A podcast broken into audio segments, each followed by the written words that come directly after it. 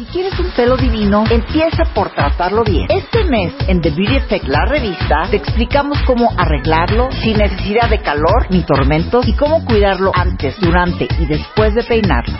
¿Te la vives a dieta y no en placas? No es la dieta, eres tú. Además te decimos cómo cuidar tus labios según tu edad. The Beauty Effect. Te explicamos la belleza mejor que nadie.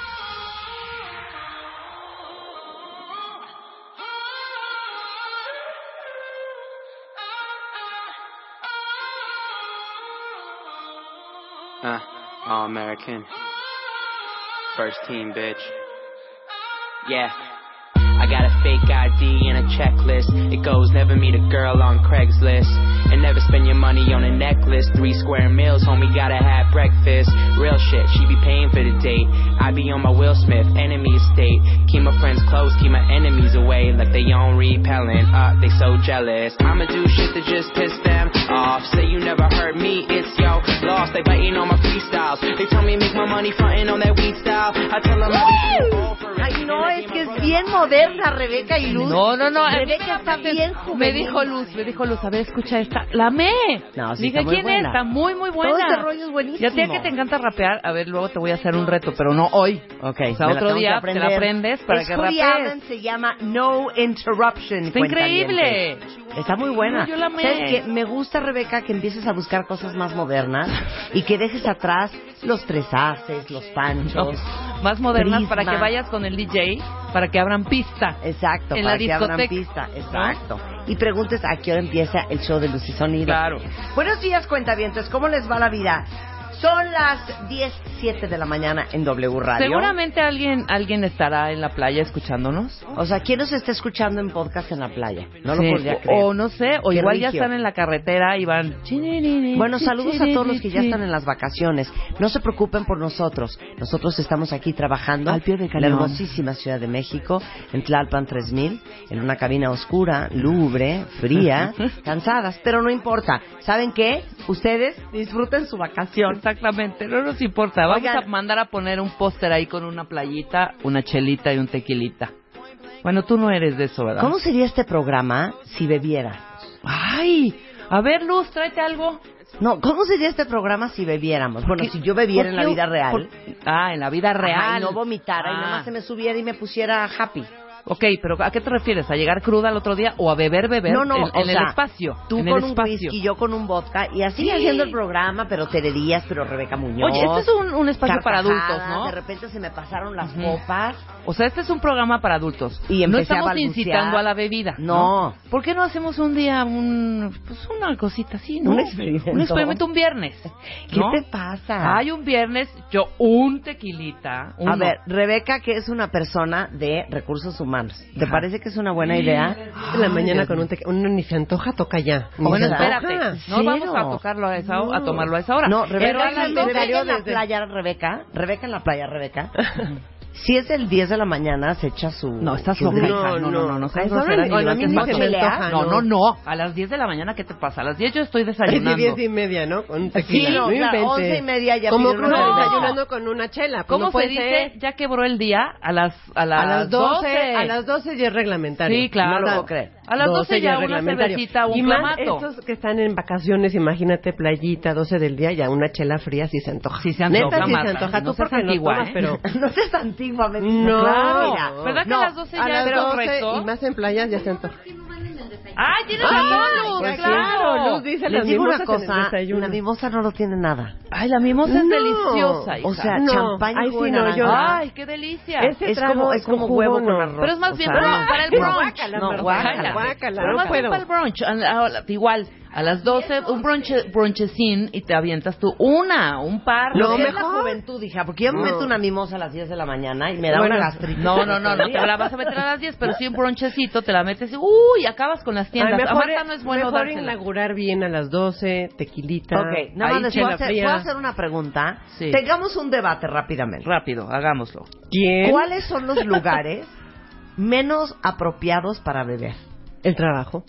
Sí, el trabajo. trabajo? El trabajo es un no, bueno, no de- oye, apropiado. oye, no, depende. ¿Qué, qué tal si yo soy estoy en un antro, este, DJ, este, no, pues no, o el trabajo ahí. No. Yo creo que esto- si se meten sea, el trabajo bajo es el más Es que amplio, yo estoy claro. pensando en una cosa. ¿Qué? No doy crédito, y se los quiero decir ahorita, y se los digo, ¿saben qué? En su cara. La gente que... No doy crédito órale, borrachas, la siéntense. gente que con la deshidratación, la náusea, el, el, el, el, el, el mecido, Ujú. el movimiento y el horror Ujú. de un avión se ponen a beber. No lo entiendo. ¿Cuál es el pro- problema? ¿Cuál es, ¿Cuál es el problema? Es delicioso. Ese es tu No, ahí problema. estoy de acuerdo. Gracias, Lili. Ahí estoy de acuerdo. Lili. Ay, qué No, fresas, qué fresas. Bolsas de aire. Ahí va. Deshidratadas. No hay aire. reciclado. Ajá, niños llorando. Niños llorando. Pues Oye, conocido Oiga, qué mala y tú- suerte tienen en sus viajes. A mí, a mí me regala. horror, hija. Sí me regala un, un presidente con coco. ¿Qué Un es eso?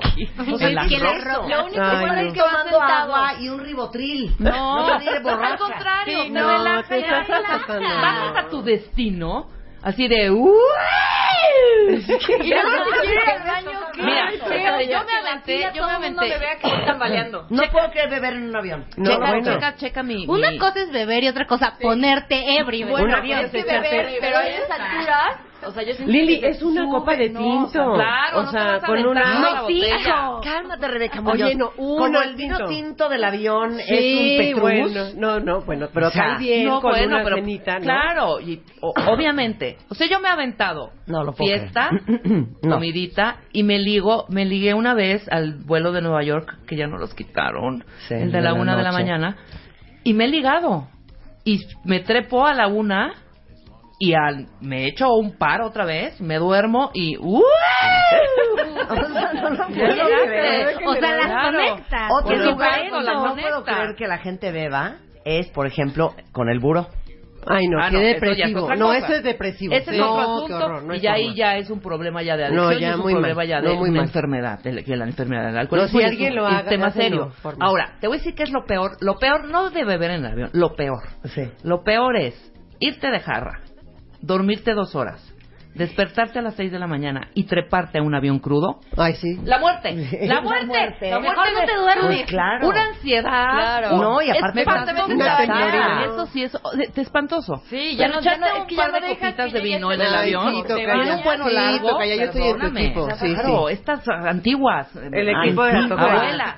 Ay, sí. Yo no sabía que No, tú ya- bebías, Ay, Rebeca por supuesto Muñoz. que sí. Amo el tequila, un tinto, qué delicia. ¿Cómo su- no? Con una buena, con una buena comida, claro que sí. Tú bebes. Ya me imagino Yo veo los lugares. ya no como antes, en mi juventud. Años. La juventud. Sí, ya porque estoy- como ya estaba casada. Ya es una persona mayor. Saca, saca esta niña de la cabina, por favor. No lo puedo creer. Despídete Bueno, de esta estamos niña. hablando de los lugares donde no, donde no sería conveniente o no no no es eh, cool beber es en un avión, por ejemplo. En un avión Independientemente no lo del trabajo. creer. No lo Sí, puedo. Es No. como yo en un avión voy grave. Voy deshidratada, me siento mal, es incómodo. Habías de tomarte Este, un, no te un- acomodaste. Pero no un- todos un los vuelos para relajarte. no. Bueno, la gran mayoría de los vuelos no son sé. Aparte bastante de que hablas, que eres como gallina.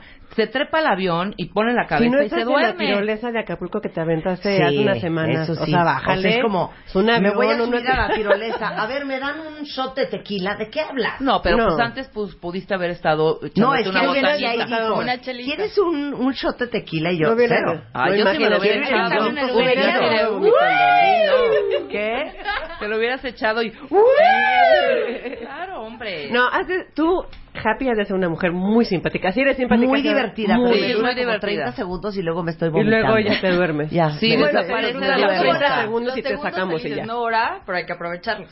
Sí, Le vamos a decir a Juan, ya, Así, 30 ja, ja, segundos, ya, llévatela. Y Sí, de pero- repente me siento mal, quiero vomitar. No, pero ta- también es así muy, ay, no sé qué, ya se empieza a prender el rollo, todo el mundo está cool y Marta.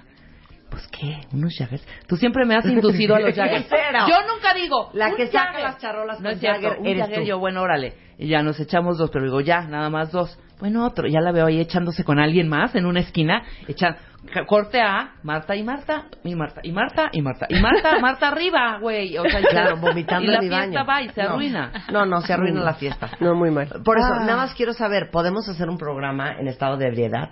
No, no hay forma. ¿Qué dice este? Pues A yo ver, ¿qué digan? Yo por nuestra imagen, hija. Nosotros por nuestras relaciones públicas, más que nada. Pero estaría por muy divertido. un, un- por ejemplo, tú lo que tomas que es tu martini dry o qué es lo que tomas, sí, un vodka. Vodka Yo me straight. puedo echar un tequilita y estar platicando a las 12, Rebeca, ¿nos Sí. permiso? Doce. 12. Sí, de 12 sí, a ya. 1. Pero con una algo de botanita aquí, si no, imagínate. Sí, claro, por Unos supuesto. cuantos Ay, cacahuatitos. Dios mío. Y conversar, En conversar. fin. Pues bueno, sí. hoy viene Tere Díaz al ratito. Vamos a hablar de los hijos perversos del amor. O sea, ¿qué han hecho por conservar un amor? Están obsesionados porque cada pareja que tienen dure eternamente. Vamos a hablar de los hijos perversos del amor. Este, pero ya está aquí Rebeca Muñoz, nuestra pionera como Mind Coach, creadora del método de dietas conductuales en el proceso de coaching, directora de programas de habilidades humanas en formación ejecutiva empresarial. Tiene 18 años de experiencia eh, como cabeza de recursos humanos y por eso no nos va a dejar hacer un programa de vida. No, no hay forma. Y hoy vamos a hablar de el tiempo, tu mejor pretexto. ¿Cómo? Fíjate que este el tiempo es uno de los pretextos Sí. eh, que la gente normalmente o mayormente usa Ujú. cuando está en un proceso de coaching con nosotros o si no, bueno, Marta, en el día a día, porque nos dice, "Ay, es que no tengo tiempo, Sí, es bueno. que eh, eh, no sé, Yo el tiempo no, no me rinde." ¿A qué hora voy a mentorear? Te lo juro que no sí, tengo tiempo, cómo no, sí, cómo no, Claro. exacto. Eso, justamente, esa es la justificación natural de no tengo tiempo. Es que sí, sí quiero hacer cosas, pero ¿a qué hora, no? Ajá. Sí. Entonces, justamente por eso, eh, déjenme les platico que lo que vengo hoy a compartir acá es una parte de una clase que tenemos en formación ejecutiva de administración del tiempo y planeación por objetivos. Eh, ¿Cómo? administración del, tiempo, y planeación por objetivos. Bueno, perdón. Ok, vamos a hacer una lista. Mándenlo a ustedes también, cuentavientes. Pongan, gatito, no tengo tiempo. Exacto, para Y llénenlo. o de Yo para hacer ejercicio. claro, No tengo tiempo yo para mentorear. Claro. No tengo tiempo yo para Para hacerme- descansar, por ejemplo. Para descansar cero. para descansar. Claro, no tengo tiempo para mis hijos, para... eh, Sí. Incluso te digo una cosa, incluso para hacer tareas de oficina. Y yo siempre hago que este tema de coaching, insisto, mucha gente lo piensa como para alguien muy ejecutivo y esto, pero incluso también en la casa, que quieres arreglar algo en tu Sí, casa y no tienes tiempo para arreglar un closet, para, no sé, no me dio tiempo Sí, de ir claro. al súper. Claro. Ujú. O sea, Ese ¿tienes es un- tiempo? Mayormente sí.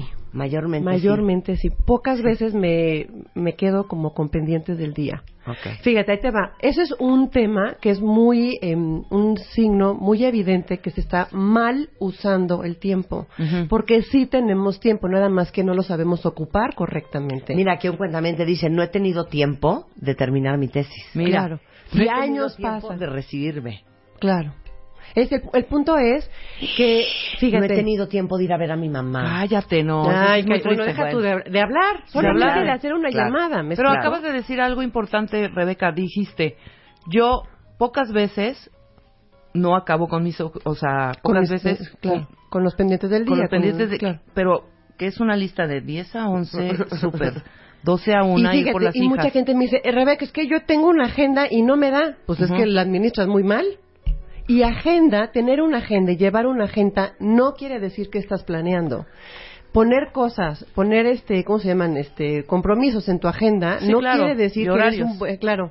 Mucha gente dice, es que ni la agenda me ayuda. No, pues es que la agenda no funciona sola, sino es como tú la gestionas. Claro. Y hay, hay una, eh, no sé si vieron la última película de Alicia a través del espejo, justamente el villano de la película es el tiempo.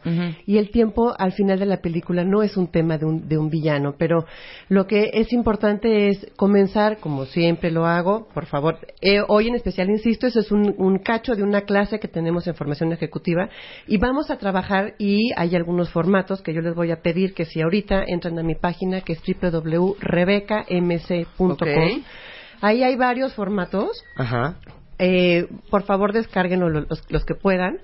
Y o si no al menos que los vean porque justamente el, el principio de poder administrar bien tu tiempo comienza con el orden Orden incluso en nosotros mismos y muchas veces estamos en el día a día sin saber qué, qué hicieron. Por favor que ahorita que, que nos pongan en Twitter Ujú. cuántos, solo que levanten la manita, Sí. cuántos es, acaban el día y digan, "¡Ah! en la torre, no hice, no acabé, no le Claro. mandé el mail, no le llamé, Ay, no, el, proyecto es para mañana. Tú hace tiempo No me, me- me- me decías, que muchas veces dice sí a los compromisos, Sí. la gente no filtra su sí, y de repente, ¡pum!, llegó el día. Llegó y el es día. mañana. Sí. Sí. Y es mañana. Qué sufrimiento. Y dices, híjole, no hice. Incluso a veces hasta nos pasa con los viajes, ¿eh? O sea, no es un tema, insisto, de un ejecutivo de alto nivel, sino en nuestro día a día. no, Entonces, claro, hasta una reservación en un restaurante ya es el mero, mero día. Y yo dije que yo reservaba, güey. Y lo Claro, dije el lunes y es viernes y Sí, ahorita es la comida en una hora, por Exacto, ejemplo. Exacto, hablas y, ¿qué cree que ya no tenemos claro. lugar? Ah, entonces comienzan los pretextos de, es que, ¿qué crees que ese lugar está horrible? Me dijeron que la última vez alguien se enfermó. No hay Entonces, terraza para fumar. Exacto, entonces fíjense bien. Eh, espero hayan ya podido ir a la página rebecamc.com y descargar el formatito. Hay un primer formato en donde primero es horas pompis, yo siempre los digo, es tenemos que hacer horas pompis, es decir, planear qué es lo que tenemos que hacer. Hagan un ejercicio, va el primer ejercicio, hagan un ejercicio en donde tienen que poner todo el listado de todas sus actividades, desde la más sofisticada eh, y complicada hasta la más simple, ¿no? Ajá. Tengo una junta hoy a las seis de la tarde y es muy importante, ah, ese, tengo que mandar a comprar el jamón de mi casa, ¿me explico? O sea, Sí. todo lo que tú tengas que hacer o te hayas comprometido a hacer. Ok. Entonces, ya me da un Auxilio. sofoco. No, Ajá. Ok. porque justamente lo que quiero es que se den cuenta a cuántas cosas se meten a lo tonto. Innecesario. a lo burro. Entonces, fíjense bien, van a hacer este listado. Paso uno, haz todos tus listados, tu listado de todas la- las actividades. Y las vas a clasificar en tres. La primera clasificación es, esta actividad sí me corresponde, está bajo mi responsabilidad y a mí me corresponde ejecutarla. Es decir, es una actividad que no es delegable a nadie. ¿Ok?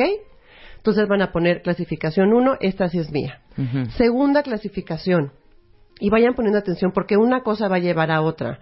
Segunda clasificación. Esta actividad sí es mía, sí me corresponde, pero no necesariamente tengo que ejecutarla yo. Es decir, yo no tengo que ir a esa cita, yo no tengo que ir por- a teclear ese mail Sí. con mis deditos, yo a lo mejor no tengo que hacer esa llamada, ¿no?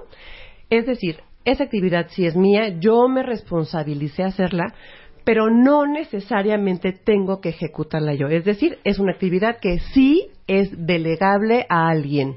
¿Ok? Segunda clasificación. Siempre Tercera. que alguien exista. Ah, eh, por supuesto, sí. Sí, claro. De, a ver quién quiere el regalito. Sí, claro. A ver quién quiere el regalito. Tercera clasificación. Esta actividad, yo me, yo soy la responsable. Dije que sí me involucraba, pero ni me corresponde, ni Ajá. tiene nada que ver conmigo Sí. y a lo mejor yo no tengo que estar metida. La gente que trabaja incluso puede estar, ¿y yo qué hago en esta junta? O sea, no Sí, están tocando temas de, de mi área, sí, este, claro. me dijeron que viniera y, yo como que, ¿qué? Es más, ni aporto, o sea, no sé ni de qué están hablando, ¿no? sí. Eh, hay desayunos de amigas o de señoras en las escuelas, de, Sí. y yo como que vengo Sí. al festival del comité de arreglo de Halloween y eh, o sea, ¿por qué estoy aquí? ¿Me Sí, claro. Entonces, esas actividades eh, son muy importantes. Lo que quiero es que hagan un primer hallazgo. ¿Cuántas actividades, hagan un porcentaje de cuántas actividades, si el 100% fuera el, estas tres, es decir, son mías y yo las tengo que hacer, son mías y yo no necesariamente tengo que hacerlas.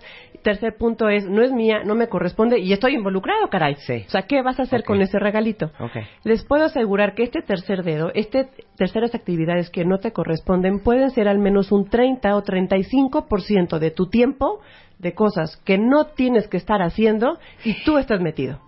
35 o 30% de tu tiempo. Se los puedo jurar, es más, les apuesto. Sí. sí. Entonces, fíjense bien, hay un formatito que está allá arriba que dice, Claro. Eso me quedé así como traumada, ¿eh?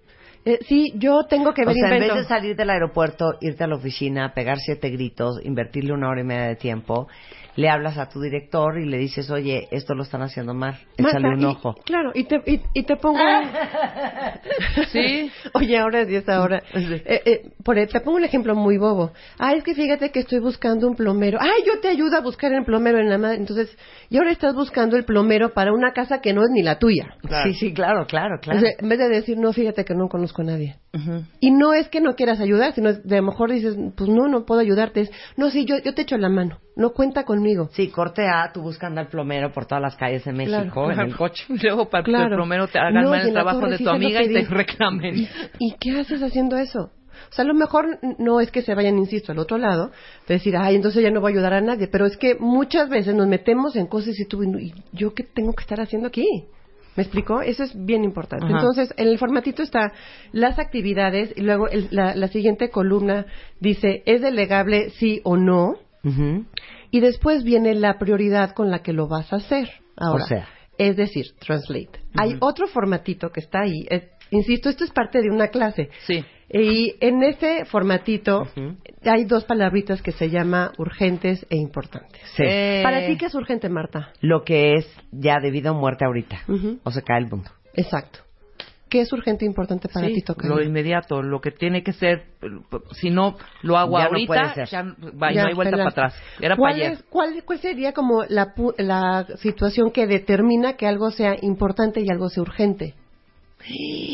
Importante versus urgente. A. Importante es algo que perdura en el largo plazo, es algo... Espérame, No, te fuiste muy lejos. Sí, ¿verdad? No, no. No, a ver, importante. Importante, ¿Que solo lo puedo hacer yo? No. A ver. No. No, no, no, o sea, no, no, gracias. a ver, gracias, no vuelvo a, A ver. participar, ¿eh? A importante ver. es algo que... ¿Qué, qué? Espérate, espérame, déjame darle una Ahí van, vuelta. ahí van, ahí van. No a sé ver, si es el una ver que no- comercial, el Órale. corte comercial, en lo que piensa Rebeca. Va. ¿Qué es importante? Regresando del corte, no se vayan. Estamos en regreso en W Radio, estamos hablando con nuestra coach de cabecera, Rebeca Muñoz, sobre el tiempo como el mejor pretexto para no hacer lo que tienes que hacer, lo que es importante hacer o lo que es este urgente hacer. El supervillano. ¿No? El supervillano. Es el supervillano. Entonces la pregunta antes del corte era, ¿cuál, ¿Cuál es la es? diferencia entre urgente e importante? Ujú. ¿Qué es lo que una situación haga que sea urgente e importante? A ver, Rebeca. Es que no, es que me Es voy que a plazos otra vez. Es que me fui a plazos otra vez. O sea, es importante. Voy a poner un ejemplo estúpido. Es importante que yo cambie la chapa de mi, de mi- la puerta de mi casa, porque puede meterse un ladrón. Eso es importante. Cancelado. Pero es urgente A ver, hacerlo a también ver, ya, porque ok, si ya no se va a meter un ladrón. No. Es urgente que Rebeca Es que encuentre a mí una lo respuesta. importante y lo urgente Lo que van de la lo- mano un lo poco. que hace la diferencia entre algo que sea urgente y algo que sea importante es la caducidad de esa actividad. Algo que tiene es urgente que estés ahorita, o sea, si tú no estuvieras físicamente en esta cabina y tuvieras que llegar por alguna situación, es urgente que llegues. Es Sí. importante cambiar esa chapa, pues sí, pero ahorita urge más que llegues. Sí, claro. La caducidad de una actividad es lo, lo que hace que una situación sea urgente o sea importante. Ah, Entonces Sí. voy a poner un ejemplo. Llega tu hijo y te dice, ma, ven a sentarte a ver Dragon Ball Z conmigo, ya empezó la caricatura.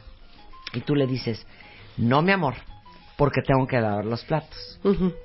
Los platos es cero urgente. Claro. No se van a ir a ningún Pero es lado. importante la calidad no de vida que le vas a dar a tu no hijo. caduca. Y lo importante es que te sientas a ver tele con tu hijo. Claro. ¿No? ¿Está bien? Claro, ándale, es muy bien, correcto. exacto, ya Sí, lo es entendimos. esa misma eh, situación que tienes que sentar a, a ver tele, pero a lo mejor tienes que hacer una llamada para reservar algo o para hablarle a alguien que se está yendo de viaje ahorita. Es, espérame, hago esta llamada y luego me voy a sentar contigo. No Claro. puedes decir, me voy a sentar ¡Ah! en la torre, no le hablé y ya se fue. Sí. ¿Me explico? Entonces, punto, el segundo hallazgo es el tiempo, la caducidad de una actividad. Y como pueden ver en el formatito que está ahí en la, en la página, es, hay cuatro cuadrantes Sí. en donde eh, digamos que es el, el- entre importante y lo es urgente. Lo que es muy urgente y muy importante es cualquier actividad que tiene un periodo de tiempo que está a punto de expirar e impacta fuertemente en tu gestión, en tu responsabilidad y te involucra, o sea, es decir, involucra tu participación. Sí. ¿Ok? Ok. Tenemos que correr porque vamos tarde para tomar un avión. Sí. Puta, es urgente, Sí. es importantísimo porque te tenías que tomar una pastilla y tomar una botella de agua antes. Pues bueno, ni modo, pides agua en el avión, pero es urgente e importante que corras. ¿Ok? Entonces, una actividad que está en urgente e importante, déjenme les digo una cosa que es bien triste, pero normalmente la gran ahorita que hagan el listado de las, las actividades después van ya las clasificamos en tres ahora las vamos a poner en diferentes cuadrantes es decir cuántas actividades tienes como urgentes importantes hay otra clasificación que es muy urgente pero no es importante Ajá. ¿Qué puede ser muy urgente pero no es importante ¿Qué Muy- creen que sea? muy Pues urgente, muy- que, que, que o las haces ahorita o ya no las vas a poder hacer después. Exacto. Actividades que aunque no tengas mucha importancia, se deben de, de- se deben de cumplir, porque si no fuera así pierde validez. Sí. Incluso pudiera ser delegable. Las actividades que son muy urgentes pero no son muy importantes, puede ser que no impliquen tu participación Sí. y entonces pueden ser delegables. La intención de ser delegables es que cuando tú delegas a alguien más, no solamente es corre por hacer eso, sino tienes que explicar claramente qué es lo que esperas que se, que se haga de esa actividad. Por ejemplo, todos los que nos están escuchando que son taxistas, que de repente fuiste a comer a tu casa y necesitas tu hora tranquilo para comer porque todo el día estás en la calle manejando. Es urgente que le eches gasolina porque en una hora vas a salir de tu casa. ¿Lo tienes que hacer? No. No, no tienes que hacer tú. A ver, Jorgito, mi sobrino, Sí. venle echar gasolina al taxi. Ándale, exacto. Claro, No, claro. Pero fíjate, ahí te va. No, ese es espectacular. Pero fíjate, ahí les va, y te lo juro que ahorita voy a, pica- a pisar varios callos. El tema de la delegada es muy complicado a veces porque pensamos que nadie puede hacer las cosas mejor que nosotros mismos. Sí. Y la gente piensa así, tiene un punto. Esa. Tiene un punto. Entonces, me cuesta trabajo delegar o no quiero delegar porque, no, pues de aquí a que Perenganito lo entienda, si lo hace mal, eh, este es que es despistado, mejor lo hago yo. Pero realmente, en esencia, esta tarea sí la pudieras delegar, nada más que tú consideras que el que está junto a ti es un verdadero tonto y entonces no lo va a hacer. ¿Ok? Entonces son actividades que son muy urgentes porque están a punto de caducar, Sí. pero no importa si las puedes delegar. Recuerden, insisto, que el tema es caducidad. Otro cuadrante es, no es urgente, pero sí es muy importante. Claro. Eso quiere decir cualquier actividad que demande tu participación, pero que se está ejecutando con un periodo de tiempo amplio donde no impacta mucho el tiempo, o sea, no importa mucho si lo haces ahorita o después. Ok. Un ejemplo. Es- te pongo un ejemplo. Vamos a preparar nuestro cierre de mes o invento. la- vamos a hacer un, un programa para este finales del semestre, ¿no? Bueno, es importante que nos vayamos reuniendo, pero no es urgente que lo hagamos mañana. Sí, claro. claro. Pero ¿qué pasa si ya acabó junio, que ya tenemos que haber salido con este programa y es el 28 de junio y no tenemos nada? Algo que era muy importante y no era urgente, hoy se convierte en Es algo muy, muy urgente y muy importante. claro, claro. ¿Me explico? Sí, sí, Hay sí. un periodo de tiempo. Pongo un ejemplo muy bobo. Por ejemplo, yo este próximo fi- fin de semana tengo una- un evento y tengo que arreglar un eh, regalo de, un- muy lindo. Ajá. Tengo hasta el fin de semana para hacerlo. Es importante, sí, no es urgente que ahorita yo de aquí salga y corra y entonces No. voy a... No, pero lo puedo delegar. Entonces puedo decirle a una persona, por favor ve y que te envuelvan el regalo, lo quiero así, la- ¿me explico? Sí. Es eh, muy importante, por ejemplo, a, a la gente que está en casa. Eh, hoy en la cena quiero darle de cenar a mis hijos inventos sándwich de jamón y queso. No tengo jamón. Es muy urgente ir ahorita, pues no, pero en el transcurso del tiempo puedo hacer, o sea, del día puedo hacerlo. Claro. ¿Qué pasa si a las 8 de la noche no, no tienes jamón? Pues ya. Sí, claro. La actividad caducó, Ujú. ¿ok? Y hay el último cuadrante son no es urgente y no es importante. Ujú. ¿Qué es una qué creen que sea una actividad que no es urgente y no es importante? No es urgente Y no es im- importante. Para mí hacer ejercicio. no, no es cierto. A ver, que no es urgente Y no es importante. y tampoco Y no es importante. importante. No sé, hacer un, un hobby, ¿no? O no, sea, no, es que Por yo ejemplo, creo que para es mí un hobby es correr. Para mí sí, es importante Sí, correr. Ah, bueno, claro. entonces cada quien. O sea, hoy Cada corriste. quien con Hoy corriste. Sí, por supuesto. ¿A qué hora? Por, por tempranito. No te soporto. Pues por eso tiene, por eso tiene bien, muy bien planeadas sus cosas. No es urgente y no es No importante. urgente, Urgente y no no es importante. importante. No tengo, hija, y no tengo idea. No, son todas las aquellas actividades a las cuales tú le asignaste tiempo y no te dan ningún beneficio. Ejemplo, te quedaste ayer hasta las miles de las noches desvelada viendo televisión, cambiándole de canal, no viste nada importante, nada que te gustó, te desvelaste, hoy amaneciste con sueño y dices, "Puta, y aparte de que me desvelé no vi nada padre, Ajá. ¿no? Cosas que no tienen ningún beneficio ni utilidad. Bueno, las horas nalga. O sea, ya no hay nada que hacer, nada más estás revisando correos y todo, te desgastaste, Digo, saliste ¿le tarde ¿Quieren que del- les den la torre a todos cuentavientes? Las redes Ir al sociales. Oxxo es ser urgente y ser importante. ¿Sabes qué es ser urgente y ser importante? Por favor, la gente haga conciencia. ¿Cuánto tiempo pasan en sus redes sociales a lo tonto. Ah, también. Nada más viendo a lo no es tonto. ni urgente ni Ni importante. Claro, ¿no? Qué fuerte. ¿Cuánto tiempo pasan al día viendo Twitter, Facebook? Eh, bueno, sí, sí, oye, si son tus tweets, los nuestros, esto sí es muy importante. bueno, sí es si, urgente. si eres el community Mira, manager, pero, claro. oiga, Juan, porque en el, lo, lo, lo que no soporta de estar casado conmigo, que está en la revista MOA del mes de Ujú, abril, ujú. dice mi adicción al celular. Claro. Y ¿Cuánto- claro, no es ni urgente ni importante. Claro. No, sí es un poco importante porque es parte de mi trabajo. Claro, y está no, pero mails, hablemos sí. de un mortal como nosotros Sí, de sí, calle, sí. ¿no? Oigamos, Sí. sí. Baboseando en el Sí, Facebook. a lo, a lo tonto. O ¿Cuánto jugando tiempo? Candy Crush. Exacto. Que en vez de estar haciendo eso, hubieras hecho eh, algo que sí tenías el tiempo. Entonces, lo que quiero que hagan el, el otro hallazgo es que sí tienen tiempo. Lo que quiero que hagan es cuánto tiempo están ocupando en cosas justamente que no son urgentes y no son importantes y luego le vamos a poner una siguiente clasificación que son a lo mejor pueden ser actividades que ya clasificaron como que no les correspondía, no tenían que estarlo Sí. haciendo, dijeron que sí y ahí están metidos.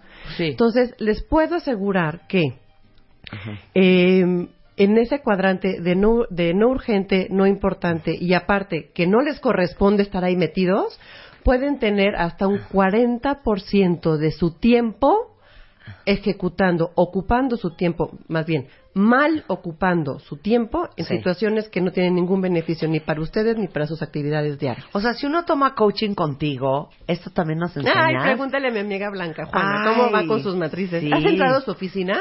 ¿Has visto Sí, su claro, cuadrante? Ah, pues tiene su cuadrante, mi amiga Ay, Blanca. pues las dos, ¿sabes qué? Voy a tener que aplicar la Rebeca Mangas, ni modo. ¿Sabes qué? Las dos, pícanse la cola. a mí no me importa. Muy Ahora, bien. ¿Cuál tendría que ser el deber ser de nuestras actividades diarias? ¿En, qué, ¿En qué cuadrante? ¿En qué creen? ¿En cuáles tendrían que ser? Importantes. ¿Cómo? Importantes. No, no, no, no. ¿Importantes? ¿En el más urgente y más importante? No, yo diría en los importantes y no en los urgentes. Exacto. Los Tendríamos que no estar, tendríamos, el deber ser es que tendríamos que estar normalmente en un cuadrante de no urgente, pero sí importante. Sí, Claro. claro, claro. Ese tendría que ser el cuadrante correcto. Y perdón, siento que todos cuentavientes estamos en el cuadrante de súper urgente y muy poco importante. Claro. Todo No, pero día. es que somos- Resolviendo somos- estupideces. Somos Claro. de la cultura de... Es que yo bajo presión trabajo Yo muy funciono bien. mejor, no, ni madre. Lo que pasa es que no sabes planear. Claro, no sabes claro. en dónde estás. Ese, ese, qué bueno que lo sacaste, Tocaya, porque muchísimas personas me dicen, no es que yo bajo presión rindo perfecto. Sí, como no, güey. Sí, lo no, que no, pasa es que no estás, eh, no estás planeando bien. Claro. Los cuadrantes en donde debiéramos estar es, en, insisto, el deber ser es no urgente y, y sí muy importante.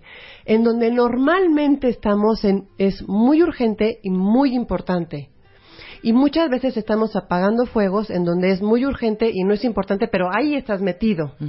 La bronca es que el cuadrante que normalmente no usamos es, insisto, el no urgente sí importante. Claro. Es decir, las actividades que están normalmente en el cuadrante sí urgente, sí importante, normalmente son crisis.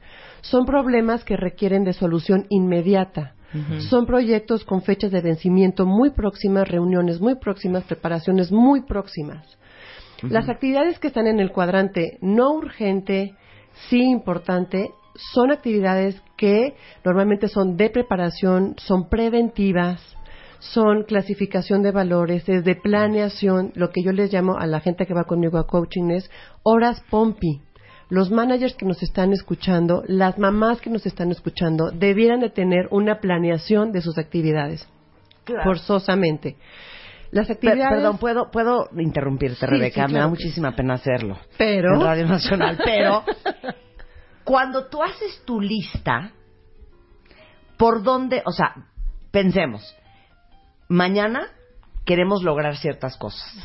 Cuando haces tu lista, ¿comienzas por lo más importante o por lo más urgente? A ver, A ver, es lo que- Construye tú. eh, a ver, es lo que, mi pregunta va a lo que sigue.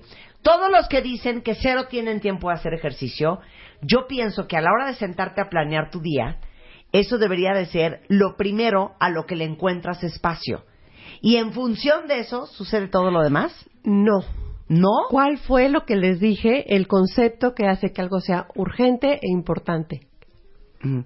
La caducidad. Claro. ¿Qué es lo que tienes que hacer primero? Lo que caduca primero. Ajá. Cuando alguien comienza a poner en orden sus actividades, Sí. no importa que a mí, para mí, por ejemplo, sea muy importante hacer ejercicio, pero antes que eso tengo que ir corriendo mañana a pagar la colegiatura, si no a mi hijo no le, no le, no lo Le van a dejar en la boleta. escuela. ¿Me Sí. explico? Ok. Entonces, ¿qué es más urgente e importante? Pagar la colegiatura. Entonces, cuando estás poniendo en orden, y qué padre que sacas esta pregunta, Marta, porque primero tendrás que atender sí o sí lo que caduca primero, aunque no sean tus prioridades emotivas, tus prioridades Ni lo de que más te guste hacer, claro.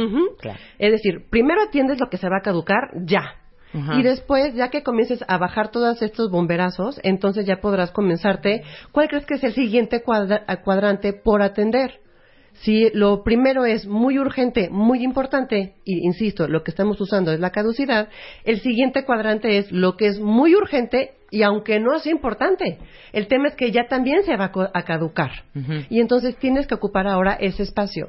Después, el siguiente, el siguiente cuadrante en el que tú tienes que hacer y eh, ocupar tu tiempo es en lo que no es urgente, pero sí es importante. Y entonces, insisto, en ese cuadrante de no urgente, sí importante, ahí están todas las, las actividades que son de preparación, son de prevención, son de planeación.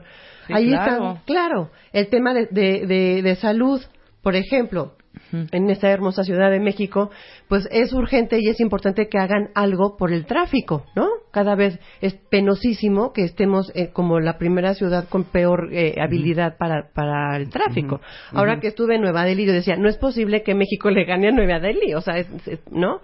Es muy urgente y muy importante, pero también demanda planeación que nuestro gobierno comience a hacer, a futurear estructuras que nos ayuden a desfogar esta ciudad, ¿no? Claro. Entonces, fíjense bien, en la página hay otro formato. Hoy les puse muchos formatos, insisto, es que esto es una a ver, clase. que entren a la página. Es. RebecaMC.com. Exacto, ahí están los formatos. RebecaMC.com.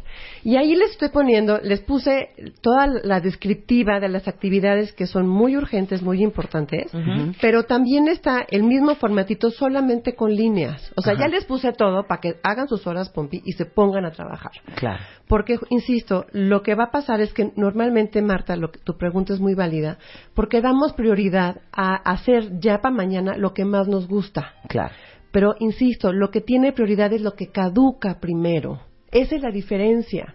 Esa es la diferencia. Igualmente aplicaría, por ejemplo, para todos los que me han puesto ahorita en redes sociales que no se han titulado. Claro que no va a caducar la tesis, Claro. la oportunidad de titularte. Bueno, creo, ¿no? Sí, no, no, no no, caduca. no, No, caduca.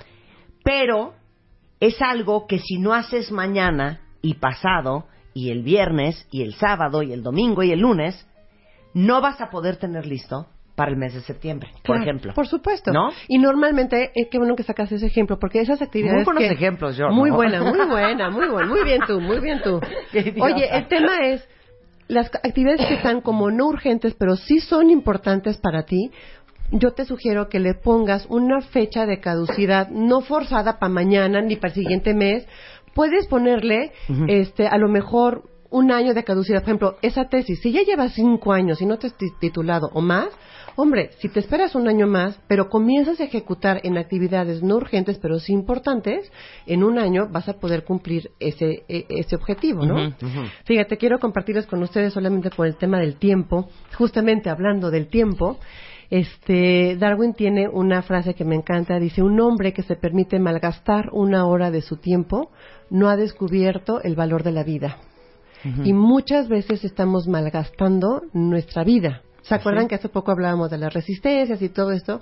Estamos malgastando nuestra vida. Entonces, pues yo creo que sí es importante comenzar a ocuparlo bien.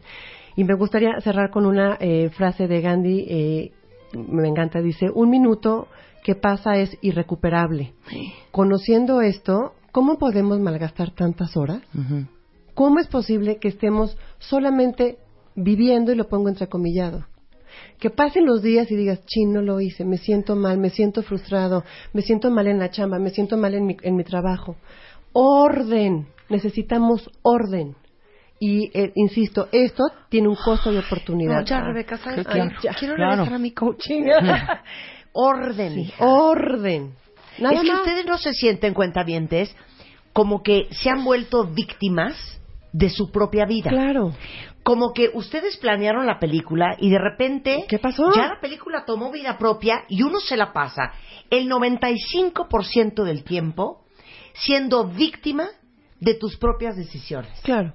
Y aparte a lo güey. ¿Vieron qué bonito lo dije? Muy bien, aplausos. Entonces, de veras, te pasas reaccionando todo el tiempo a todo lo que la vida te avienta, que es creación tuya. Y de repente ya no tienes control. Claro. Es como si estuvieras secuestrado por tu propia vida. Claro. Y todo lo que tú pensaste que ibas a hacer, o lo que querías lograr, o hacia dónde querías ir, todo ya, ya valió. Claro. Porque estás todo el día en survival mode y en resolver mode y en operar mode En el cuadrante urgente importante. en el cuadrante Claro. urgente importante Todo el santo día. 24 horas al día. Por supuesto. Por eso hay que aprender a poner ¿Sabes objetivos, a priorizar. Ya me enojé. Ya me, ¿No? Ya me enojé. Pues es que ese es el tema. El orden es, insisto, todo cambio comienza y hay un costo de oportunidad. Tienes que comenzar a ordenar tu vida y tu tiempo y a elegir con quién ocupas y en qué ocupas tu tiempo, es decir, tu vida. O sea, así como existe Claudia Torre de Organizarte, Sí, que te que ella se dedica tu casa. a ir a tu casa y a organizarte el closet, la despensa, a tirar lo que no te sirve.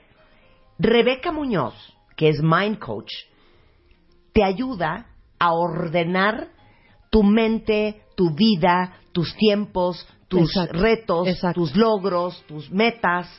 Eso es lo que hace una Mind Coach. Es correcto. Y te voy a decir una cosa, así como Claudia o yo, no es hacerlo y es, pero es mantenerlo.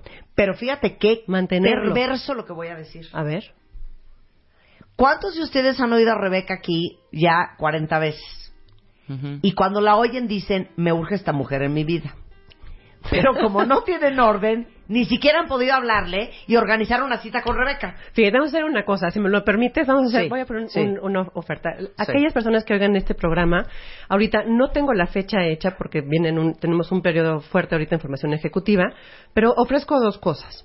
Voy a hacer un curso presencial físicamente aquí en Ciudad de México y ofrezco uno en, en ma- manera virtual, es decir, la gente que no está físicamente en Ciudad de México, que está en el, en, en el, re- en el resto del país, Ajá. incluso afuera, Marta, mucha gente no, no nos escucha fuera del país.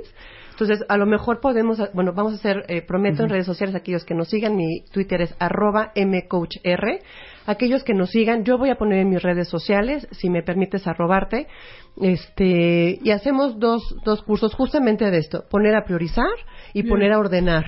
Un, un, un taller de- Urgente. de, un sí, taller urgente. un, un taller de cuatro horas en donde la gente aprenda a priorizar, a clasificar y que nos pongan, escuche el programa de Marta y con mucho gusto haremos alegrías. Ay, Dos versiones, sí, presencial y virtual. Exacto, me Lo fascina, prometo, me lo trastorna, prometo. Me trastorna. Bueno, ya dijiste la red social, es mcoachr, eh, rebecamc.com. Y para los que necesitan esto, pero para su organización, formaejecutiva.com y justamente lo que hacemos también nosotros ahí es eh, alineación de objetivos, juntas de alineación con ejecutivos de alto nivel, que justamente hacemos esto pero a nivel institucional. Sensacional. Entonces, muy bien. Muchas gracias. Al Rebeca. contrario, gracias Te por la invitación. Gracias. Oigan, regresando del corte, este mucho más en W Radio. No se vayan. Más adelante Tere Díaz está con nosotros. Vamos a hablar de los hijos perversos del amor. O sea, todo lo que hemos hecho por conservar un amor, todo lo que hemos hecho porque la pareja dure y estiramos la liga hasta no hasta de veras hasta que se truena. De eso vamos a hablar con Tere Díaz, no se vayan. Ya volvemos en W Radio. ¿Tienes un pelo divino? Empieza por tratarlo bien. Este mes, en The Beauty Effect, la revista, te explicamos cómo arreglarlo sin necesidad de calor ni tormentos y cómo cuidarlo antes, durante y después de peinarlo. ¿Te la vives a dieta y no en placas? No es la dieta, eres tú. Además te decimos cómo cuidar tus labios según tu edad. The Beauty Effect. Te explicamos la belleza mejor que nadie. Este mes en la revista Bebemundo, todo sobre el sueño de tu bebé, cómo trabaja su cerebro, cuánto debe dormir y qué hacer si tiene pesadillas. Si odias a tu ex, cuidado, no envenenes a tus hijos. También, ¿no has podido embarazarte? No dejes que se vuelva un problema de pareja. Vasectomía for Dummies. Resolvemos todas tus dudas e inquietudes. Revista Bebemundo, todo lo que necesitas saber como mamá. No puedo creer el tema, Mario. O sea, no puedo creer el tema, no van a poder creer el libro, el nuevo libro de Mario Borguiño, que es El arte de hacer preguntas. El método socrático para triunfar en la vida y en los negocios, de Mario Borguiño, que ya saben que lo adoramos en este programa. Es director general de Borguiño Consultores, es consultor empresarial, tiene más de 30 años dedicado a esto. Eh, pues es experto en hacer rediseño, planeación estratégica, liderazgo empresarial para empresas e instituciones líderes en México, pero en Sudamérica, pero en Centroamérica, pero en España. Y te voy a decir por qué me trauma este libro. ¿Por qué? Me trauma la gente que no sabe preguntar. No. No, es que no lo puedo creer, te lo juro. Tengo un amigo que llega y me dice, no, fíjate que estaba el otro día en un restaurante y me encontré a fulano de tal, este, y me contó, este, que después de 25 años de estar en la empresa donde trabajaba, ya se va. Entonces yo, obviamente, pregunto, ¿por? No, eso no le pregunté. O sea, no, no, no entiendo. O por ejemplo, oye, fíjate que me dijeron que no va a estar listo el PowerPoint que me suponían entregar hoy a las 5 de la tarde. No va a estar listo. ¿Por? Ah, no, eso no me dijeron. No. O sea, Mi mujer está enojada. sí. Hace tres días. ¿Por? Pues no sé. O sea, no, no puedo creer la gente que no pregunta lo que tiene que preguntar. Digo, yo sé que el libro va de negocios, va de negociación, sí, sí. pero en la vida en general, porque yo siempre pienso que la información es poder. Claro, claro, porque el, el tema es que hay varios componentes aquí. El primer componente es que tú no seas una persona egocéntrica y que busques intereses solo para ti y no te interese el resto de la humanidad. Ese es el primer punto. Es decir, si tú eres una persona interesada en lo que piensa otra persona, tú preguntas y en la medida que tú preguntas, tú tienes que decirte, bueno, si yo hago preguntas, ¿quién tendrá más información? Pues yo. Claro. Esa es la idea. Sí. Es decir, de lo contrario, yo caigo presa del dominio de otras personas que sí tienen información que la te debería tener yo. Sí. Es decir, en una negociación, Ajá. en una entrevista como la que Sí, tenemos, sí, claro. o en una o un médico, Sí. o un político, o un este entrevistador cualquiera, debería de jalar información, porque si tú jalas información, Claro, tienes claro. poder para poder persuadir a la otra persona. ¿Y qué te dijo el doctor de tu pierna? que ¿Le preguntaste que tienes el dolor? No, pues eso sí no le pregunté. Bueno, pero le dijiste que no puedes dormir en las noches. No, tampoco. No. Bueno, ¿y qué te dijo? No, pues que vaya yo la siguiente. Pues, ok, pero sí le dijiste que te sacara una radiografía. No, es que eso tampoco le pregunté. No, No, no, yo no, no, no, no, no lo puedo creer, de verdad no lo puedo creer. Ahora imagínate Pero- en una reunión de sí, ventas. claro, pero, con un pero les voy a decir una cosa, digo, ahorita nos vamos a arrancar, pero yo cuando voy a ver a un cliente, Uy, lo desmenuzas. Sí, sí, Sí. sí, sí, sí. ¿Cuál es su puesto? ¿En qué empresa está? ¿Qué hace esa empresa? ¿Cuánto lleva ahí? ¿Dónde trabajaba antes? Eh, si es hijo del dueño, si no es hijo del dueño, Va. este, ¿qué edad tiene? O sea, yo voy preparada de qué patas cojean. Sí, sí. ¿Cuáles han sido las experiencias y la- las inversiones a lo mejor de los últimos 6, 7, 8, 9, 10, 11, 12 meses? Ajá. O sea, yo voy con conocimiento de causa para ver enfrente de quién voy a estar. Claro, no me extraña nada de ti, porque me encuentro que en mi propio libro, en la página número 27, Ajá. dice, en los años 2000 se afirmaba que el mejor periodista en México era José Gutiérrez Vivo, quien tenía la habilidad magistral de hallar lo que escondía un entrevistado. Tenía el talento de un gran entrevistador que hipnotizaba a la audiencia con sus entrevistas sin igual. También hoy, Marta de Baile, ¡Ay! empresaria, presentadora y locutora, es considerada como una extraordinaria entrevistadora con su estilo práctico, agradable y ameno, que logra captar y atraer la atención de millones de seguidores y radioescuchas, que le han seguido por más de 10 años, considerada como una de las 10 empresarias más exitosas por la revista Gato Pardo, y así hablo de ti, de una de las 10 locutoras más influyentes y guapas del país y Endeavor la consideró la mejor entrevistadora del país. No me extraña que me estés diciendo lo que estás diciendo porque considero de que verdaderamente tú eres una persona que eres como una aspiradora, succionas la mente de la otra persona para que tú puedas lograr tener información suficiente y hacer una extraordinaria entrevista. ¡Qué ¡Qué bonito! bonito, Mario! Sí, ¡Qué bonito pues- reconocimiento! pues bueno, es que- Pero es ¿sabes que- por qué? No es porque yo tengo una estrategia. Yo creo que a algunas personas que se les da de manera natural, Ajá. yo soy curiosa de manera natural. Bien. Me interesa, quiero saber, quiero ir más profundo, quiero ir más adentro, quiero entender más. Bien. Y hay gente que Ese es uno de los un cinco principios de este de la- del arte de hacer preguntas. Claro. En, el- en algunas, en, el- en uno del capítulo 4 hasta más, hablo de que uno de los, el principio es primero tener curiosidad, que, que inclusive yo lo llevo, por ejemplo, en el mundo del liderazgo, los mejores líderes dirigen con preguntas, no dirigen con instrucciones. Porque cuando tú diriges con preguntas, tú ya sabes qué es de qué tema estás hablando. Consecuentemente hablas con propiedad, hablas con profundidad y hablas con control. Entonces, el objetivo no es hablar, el objetivo es preguntar. Entonces, el primer principio es que tú realmente seas una persona que tengas curiosidad. Segundo, que tengas el objetivo de que ambos ganemos en esta entrevista. Porque si tú percibes que desde mi punto de vista yo soy el que busco ganar y tú perder, eso se siente, existe en, el, en, el- en el- en lo que le llaman la, en la información ulterior, que es algo que no se dice pero se recibe, se te nota.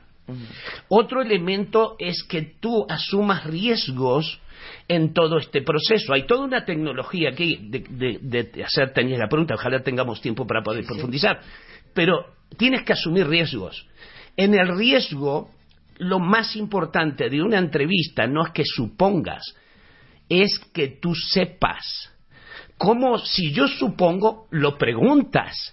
No, es decir, el problema que tiene la mayoría de la gente es cuando supone, bueno, por lo que veo tú, creo que no estás de acuerdo con la propuesta que estoy haciendo. Guau, No. Es decir, oye, ¿qué opinión tú tienes con la propuesta que yo acabo de presentarte? Claro. Es distinto. assumption is the mother of all fuck ups. Así es. Entonces, entonces, sucede que si tú tienes que siempre corroborar todas las supuestos o toda la información previa que tienes o toda la intuición que se te emana de la entrevista, todo se pregunta. Porque tú tienes que tener control, no puedes poner la cabeza en, en la boca del león. Claro. Entonces, yo veo entrevistadores, por ejemplo, o periodistas, por ejemplo, que hacen preguntas verdaderamente infantiles. Yo pongo una que escuché este, una vez en la televisión. Dice, yo observé que usted, senador, senador, yo observé que usted se estaba durmiendo cuando el señor presidente estaba dando su informe presidencial. Claro. Y el señor, vaya, nadie en su sano juicio puede contestar honestamente lo que me acabas de decir, porque es una pregunta ingenua. O contestar si eres un senador más hábil, como Winston Churchill cuando le dijeron en una ópera o en el teatro, no recuerdo, lo mismo, ¿estaba usted durmiendo, este ministro? Y contestó, ojalá. Este contestó, no, estaba contestando mi teléfono. Ah, peor. es decir, peor.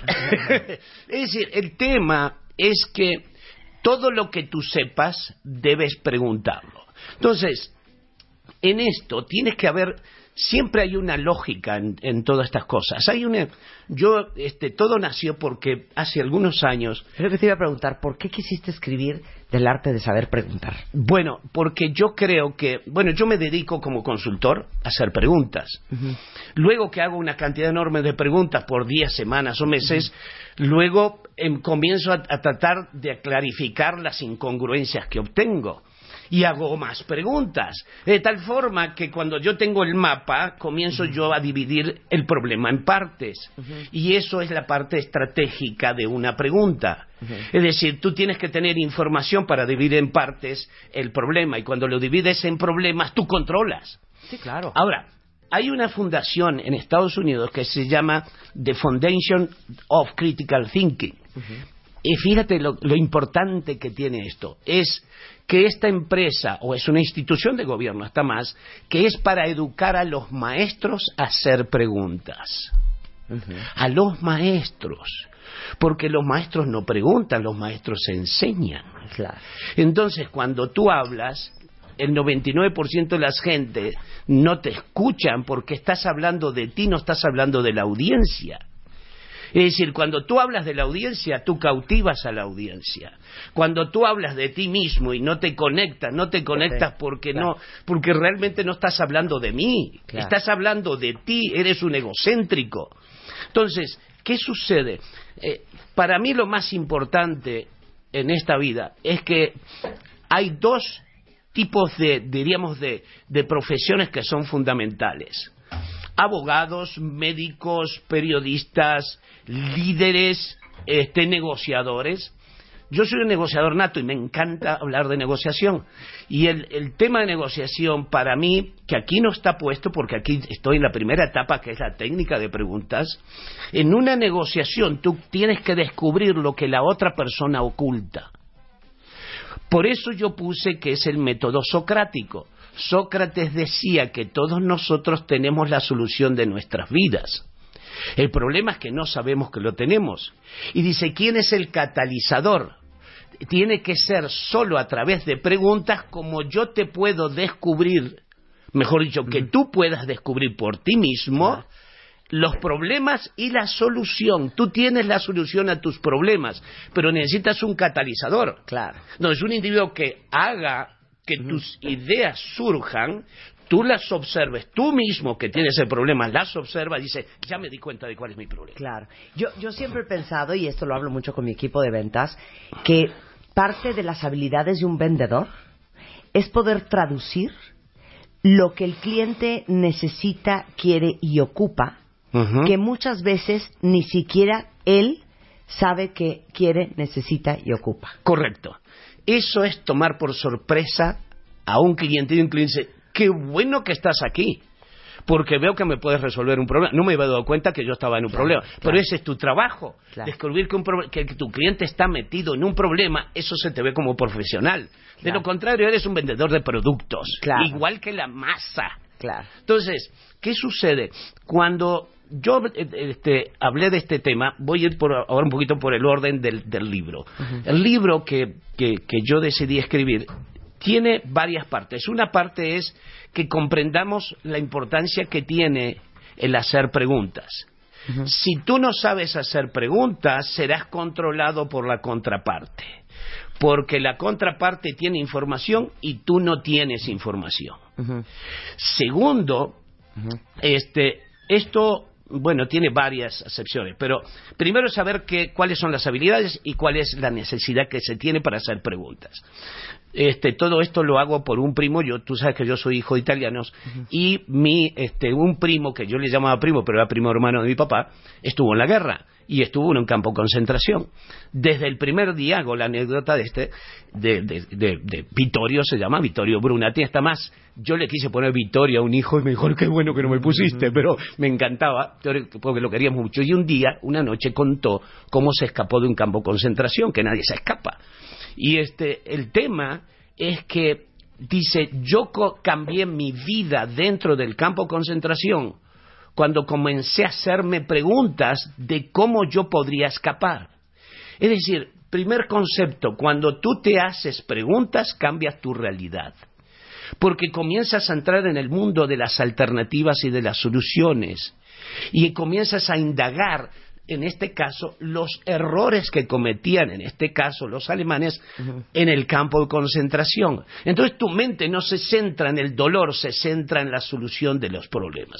O sea que hacerte preguntas cambia el enfoque de tu dinámica en la vida o de tu dinámica en una negociación, o de tu dinámica en tu profesión, porque, porque tú cambias el rumbo de las cosas, vas observando en función de la respuesta, no en función de tu criterio. Claro. Entonces, esa es lo que, lo que, lo que yo inicié en este programa, en este, en este tipo de, de libros. la segunda es si tú eres una persona reactiva o proactiva. Porque los viscerales, reactivos, y que son personas excesivamente emocionales, son personas que no tienen control de sí mismos. Entonces, si tú me atacas, ¿qué voy a hacer? Voy a atacar. Entonces pierdes la partida porque el otro tiene control, porque estoy en una negociación y yo quiero convencerte. Consecuentemente, tú, tú, tienes control de la decisión. Entonces, si, tú eres, si yo soy un reactivo visceral emocional, creo que la otra persona es el culpable de por qué yo me enojo. Claro. ¿Cómo quieres que lo Claro. trate? Ve cómo me trata. Sí. ¿Que soy tonto o qué? Va a decir el reactivo. Pero ese no es tu, ese no es tu objetivo. Tú no te tienes que enganchar con el problema. Tú tienes que estar enganchado con la solución final, que es el cierre de una gran negociación. O en este caso, por ejemplo, ojalá me contrataran los del tele, los negociadores del TLC, y yo les digo cómo se, cómo se hace la negociación frente a un Donald Trump que tú ya sabes que, lo, que yo lo conozco hace 22 años, que es un individuo el cual tiene el mejor libro de negociación que yo conozco, porque es un individuo que aquí no lo menciono porque estoy en el mundo de las preguntas, pero en un mundo de la negociación tú tienes que ser un individuo que empujas. Tienes que empujar hacia el objetivo. Pero si usas la técnica de pregunta, la otra persona no se da cuenta. Claro. Ese es el primer, tema. Si eres proactivo o eres una persona visceral y reactiva. Y la otra, el estilacho que tienes. ¿Qué estilo traes en la negociación? Porque si estoy an- hablando con un, con un financiero, ni modo que si yo soy una persona emocional, intuitiva, armónica, eh, eh, Claro. eh, no sé, eh, que hablo de, de los astros. y de- no. no, no, Números. No, números. Saber a quién le estás hablando. De hecho, con Rebeca Muñoz, ¿se acuerdan que hicimos el programa de tecnocomunicación? De lo importante es saber qué tipo de persona tienes enfrente. Correcto, porque entonces yo les doy soluciones. Las personas que lean este libro tienen soluciones. Si tú estás enfrentado a un financiero, ¿qué lenguaje tienes que usar? Si tú estás enfrentándote a una persona ordenada administrativa, ni modo que no hables de cuestiones que tengan predicción, seguridad y que le des algún tiempo límite, porque la persona es ordenada. Si tú eres una, si estás enfrente de un creativo y tú eres una persona financiera de orden, me vas a dormir en la entrevista, por favor. Sí, claro. Y si tú, si tú eres, y yo estoy enfrente de un emotivo, ni modo que le hable de números. Me dice, no, a ver, ¿y qué va a pasar con la humanidad? Y con la ecología, y con, la, y con el sentimiento de los niños y de las familias. Eso es lo que te va a decir el entrevistado. Claro, claro. Es decir, tú tienes que saber cómo moverte. O sea, que este tipo de cosas, además de la técnica, este que, te- que tengo cuatro tipos de preguntas que al ratito te las diré que son elementos claves pero la personalidad nuestra y de la otra de la contraparte es fundamental Por supuesto. Ahora, Dime. una cosa. Y, y fíjense qué chistoso lo que dijo Mario hace un momento cuando dijo eh, eh, lo importante que es hacerte preguntas para cuestionarte y repensar. Hace un par de semanas eh, lo hablábamos con Aura Medina, que yo decía que gran parte de la misión y el objetivo de este programa es poner sobre la mesa información que les haga a todos ustedes cuestionarse y repensar lo que piensan que piensan. Ahí ¿no? está Porque uno está casado ya con la idea preconcebida, con la expectativa, con la creencia que traes arrastrando desde hace tantos años, pero tener la oportunidad de escuchar para repensar o que alguien te haga hacerte preguntas que te hagan volver a repasar lo que tú crees que piensas cuando a lo mejor no necesariamente lo que piensas o lo que piensas no te sirve para seguir avanzando en la vida. Lo mismo en una mesa de negociación. sí en- yo creo que tú disculpa que hable de ti pero pero tu genialidad es hacer descubrir que las otras personas perdón descubran en sí mismo un poco lo de Sócrates a través de preguntas que tú haces, logras que la audiencia descubra por sí mismo este tipo de puntos. ¿Estoy equivocado o no estoy equivocado? Oh, Claro. no me había dado cuenta. Oh, qué interesante está este punto. Es decir, hacer pensar a la otra persona es fundamental. Yo le llamo eso creación de imagen. Cuando tú creas una imagen en la otra persona, tú estás influyendo en la mente de las demás personas. Los buenos negociadores generan imágenes en la contraparte. ¿Por qué? Porque al generar imágenes en la contraparte, está visualizando en alguna forma lo que me Claro. estás diciendo. Dice, tienes razón, así es, te va a decir. Claro. Entonces, te voy a hablar de, de- de mis- de- al ratito de mis cuatro técnicas de preguntas. Ok, porque aquí una cuenta escribe algo muy interesante. Marta, me fascina lo que dice Mario. Yo no pregunto porque me da pena. Ah. Ok, ¿por qué nos cuesta tanto preguntar? De eso vamos a hablar regresando en W Radio con Mario Borguillo. No se vayan. Estamos de regreso en W Radio y estamos hablando con Mario Borguiño. Mario es eh, un gran consultor empresarial, tiene más de 30 años de experiencia en este tema, y acaba de sacar un libro de editorial Grijalvo que se llama El arte, fíjense bien, ¿eh? El arte, cuentavientes, de hacer preguntas. Y es de hacer preguntas y de hacerte preguntas. Y es el método socrático para no solamente triunfar en la vida, sino también triunfar en los negocios sabiendo qué le tienes que preguntar y a quién. Antes del corte, eh, una cuenta bien te decía en redes sociales, Mario, me fascina lo que estás diciendo, yo no pregunto porque me da pena. Y otros dicen, a mí no me gusta hacer preguntas porque siento que me puedo meter en situaciones más complicadas.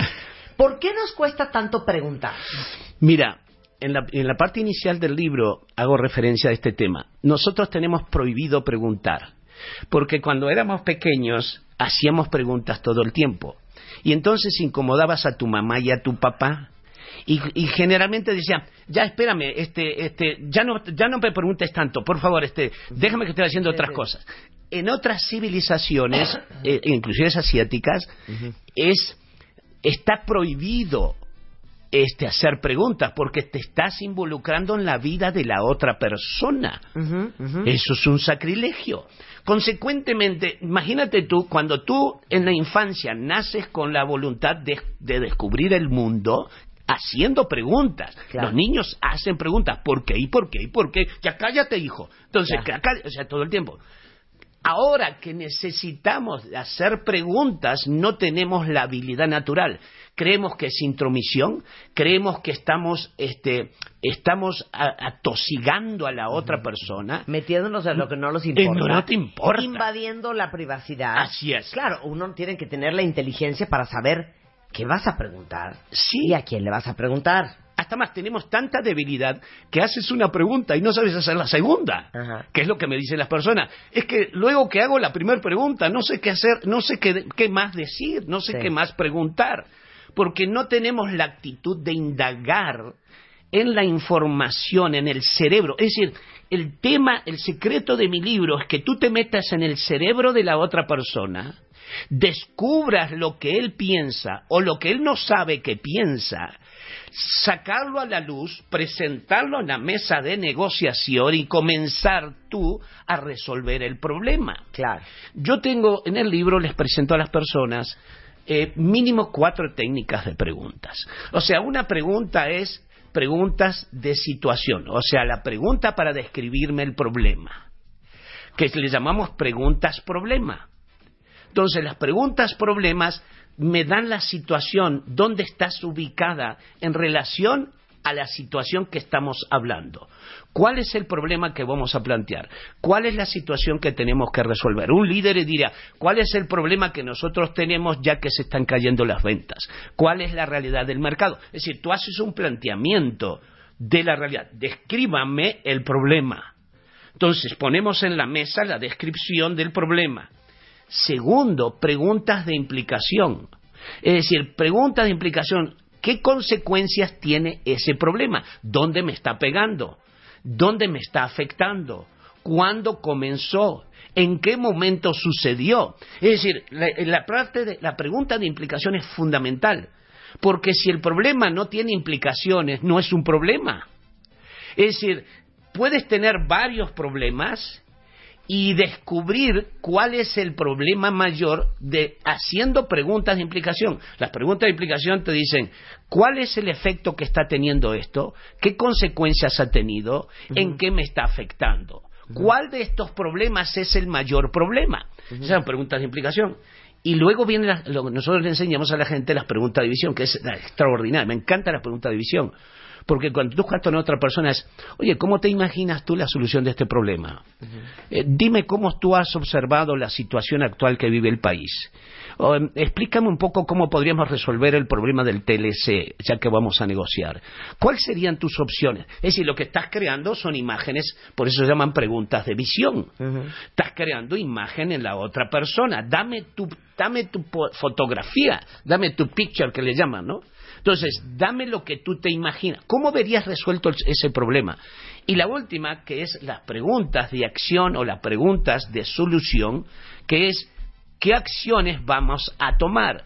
Entonces, a, las personas eh, automáticamente le decimos, haz preguntas, problemas, abre el problema. Segundo, dime cuáles son la- las implicaciones. Tercero, dame la visión. Y cuarto, ponte a trabajar. En uno de los capítulos, que lo hago mucho más complejo, que es el casi el último capítulo, es para resolver problemas complejos.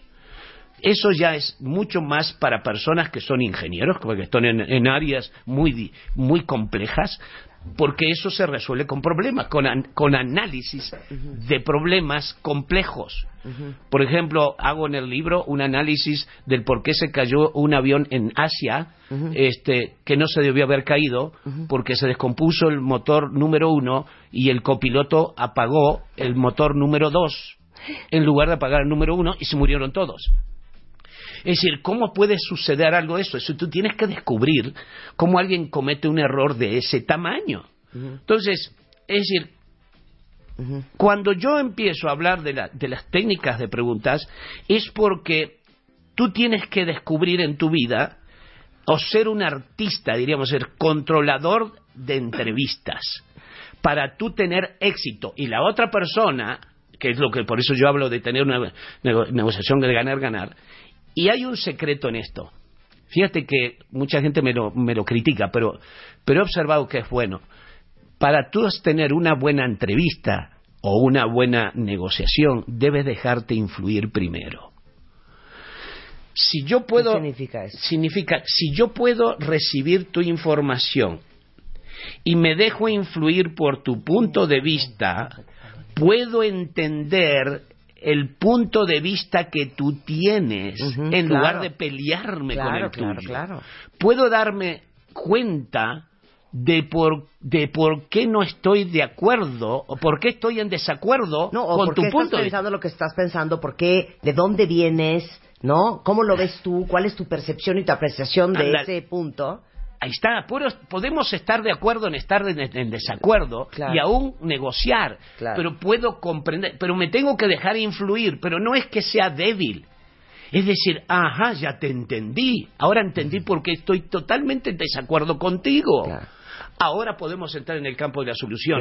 De lo contrario, tenemos que llamar a un psicólogo y las parejas están tres años con un psicólogo y con un cura para ver si pueden resolver su problema. Claro. Entonces, y la última parte del libro, digo, este, la mejor pregunta es la que te hagas tú con tu propia vida. Claro. Es decir, el secreto de tu vida es que tú sepas hacerte preguntas. Y si tú te haces preguntas a tu vida, tú descubres tu vida, te descubres quién eres y descubres lo que tú quieres hacer con tu vida. Pero y, la... y suena así como, sí, bueno, obvio. No, no, perdón. Ajá. Hay mucha gente que no se cuestiona nada. Mm, No, no. ¿Para qué estoy aquí? ¿A dónde voy? ¿Cuál es el propósito de lo que estoy haciendo? ¿Por qué me dedico a lo que me dedico? ¿Qué siento? ¿Estoy contento? ¿Por qué reacciono como reacciono? Ajá. ¿Por qué me ha ido como me ha ido? Así es. este, ¿no? ¿Por qué tengo estos patrones que continúo repitiendo?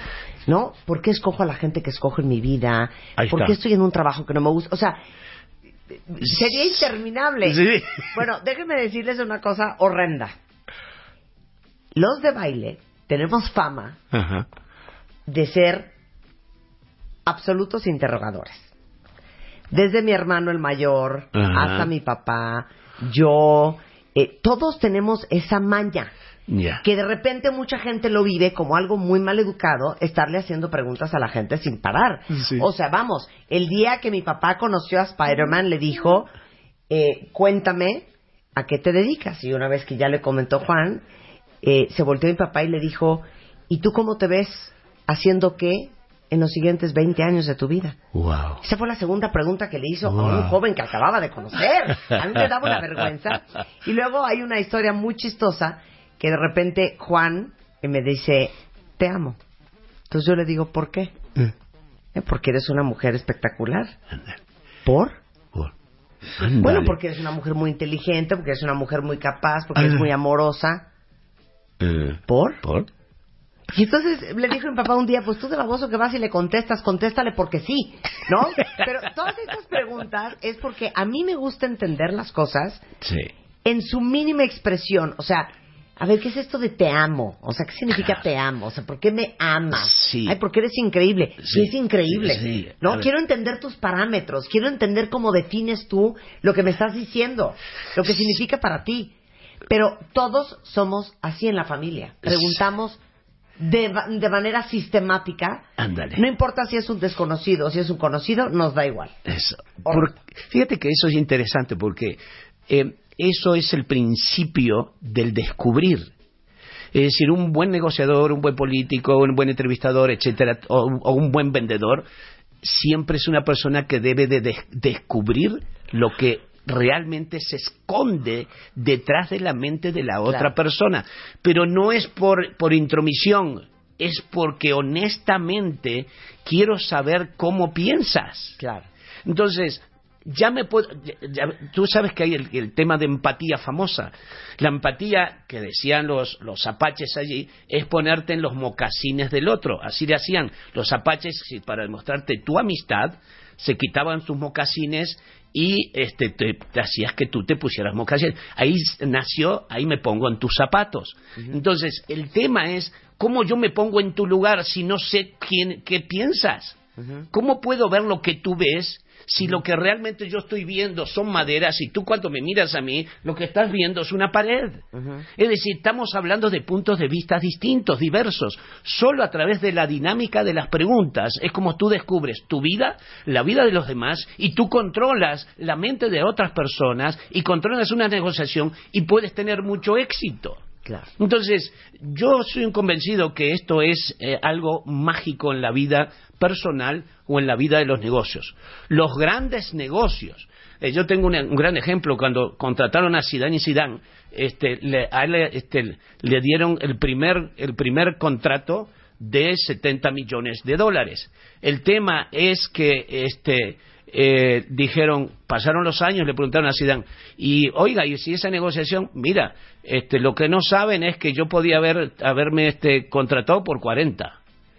Y cuando le preguntaron a, los, a los otros, a los españoles, le dijeron, ¿y ustedes? No, si Zidane hubiese, hubiese declinado los 70, le hubiésemos pagado más. O sea, ambos tenían algo oculto que ninguno de los dos indagaron porque dieron por Claro. entendido que eran de 70 millones. Uno podía, Zidane podía haber ido por 40 y el otro le podía haber pagado 90. Claro. Es decir, el tema está en que dejamos el dinero en la mesa solo por no hacer preguntas, solo por asumir. Y hay un secreto en las preguntas. Debes hacer preguntas de confirmación siempre. ¿Qué es eso? Si entiendo bien, lo que tú quieres decir es que el proyecto no va con la necesidad que tú tienes. Estoy confirmando. Es decir, esto es una parte muy importante. La pregunta de confirmación es confirmar lo que yo creo que tú estás pensando. Es decir, si entiendo bien lo que tú estás diciendo es que necesitas más tiempo para poder pensar, ¿eso es lo que me quieres decir? Confirmo lo que acabo de escuchar. De tal forma que cuando confirmo lo que acabo de escuchar, tú escuchas lo que tú acabas de decir. Si me dices que sí, voy para adelante. Pero si me dices que no, ¿me lo podrías explicar entonces? Porque creo que me estoy confundiendo. A ver, explícame un poquito más a ver si te comprendo. Es decir, la idea es que ambos vayamos por el mismo camino. No quiere decir que todas las negociaciones sean este color de rosa. Vas a tener que poner límites, pero eso ya es otro tema. El tema es que tú descubras el- a través de preguntas de confirmación. Mira, en una, en una entrevista tú no debes suponer, debes saber. Cuando tú eres piloto aviador y vas desde México hasta este, Francia, tú no cruzas el Atlántico imaginándote que el avión funciona. No, lo corroboras y lo confirmas. Hay más de 100 puntos de confirmación antes que un avión salga y, se, y despegue. Aún si aterrizó hace cinco minutos. Eso quiere decir que tú debes de confirmar todo el tiempo. La confirmación es el arte de saber si tú tienes el control, porque hay, hay interpretaciones. Es decir, una cosa es lo que tú dices y otra cosa es lo que yo te interpreto. Eh, eh, claro. Y otra cosa es lo que yo digo y lo que tú interpretas. Y ahí todo se enreda. Ahí se enreda todo. Entonces tienes que tener preguntas de confirmación y tienes que tener preguntas de compromiso. Si yo resuelvo el problema de la forma que tú me estás diciendo, ¿podemos comenzar a trabajar? Claro. Esa es la idea. Es decir, la respuesta sí o no es no. No, bueno, vamos a pensar. Veo que no estás convencido. Este, ¿me podrías explicar en, en qué realmente aún no estás convencida, por favor, porque a ver si puedo resolverlo. Entonces, me explico, decir, sí o no, si es sí, continúa, si digo no, indago. Si digo sí, ¿cómo lo, ya lo resolvemos? Es decir, sigo el camino. Entonces, tengo que estar indagando todo, todo el tiempo. Es un elemento fundamental, es decir, eh, en el liderazgo, cuando yo digo que los líderes dirigen por preguntas, esto antes no lo decía yo. Yo lo digo ahora porque los líderes manejan millennials. Y los millennials tienen un problema. Están más informados que el mismo líder. Cuando el millennial entra a trabajar ya tiene como 10.000 horas frente a la computadora, mientras el pobre líder está todo el día lidiando a ver cómo hace con la maldita compañía. Entonces, el, el tema es que tú diriges una persona informada, antes dirigías manos de obra. Hoy manejas gente informada, entonces no puedes solo ordenar, tienes también que consultar y preguntar para entonces saber el camino. De lo contrario, el otro te domina y tú no sabes por qué te está dominando. Bueno, le surge el libro a todos, ¿eh? Le surge el libro a todos. Se llama El arte de hacer preguntas, el método socrático para triunfar en la vida y en los negocios de Mario Borguiño. Es editorial Grijalbo. Ya está a la venta en todo el país, Mario. ya está a la venta a partir de este instante que estoy hablando contigo. Ah, sensacional. A partir de este instante y dos segundos más pueden ir a la librería y lo pueden encontrar. Claro, el arte de hacer preguntas. El arte de hacer preguntas para poder lograr encontrar en tu vida la solución de todos los problemas, principalmente si tú eres médico. Hay dos cosas, hay, hay dos profesiones que yo no le permito que no hagan preguntas. Cuídate de un médico que no hace preguntas y de un mecánico que no hace preguntas. Sí, sí. No, bueno, del médico no lo puedo creer. Qué miedo un médico que no haga Sí. preguntas. Bueno, ¿tienes curso próximamente, Tengo Mario? curso ahora en el mes de mayo, el 17 de mayo.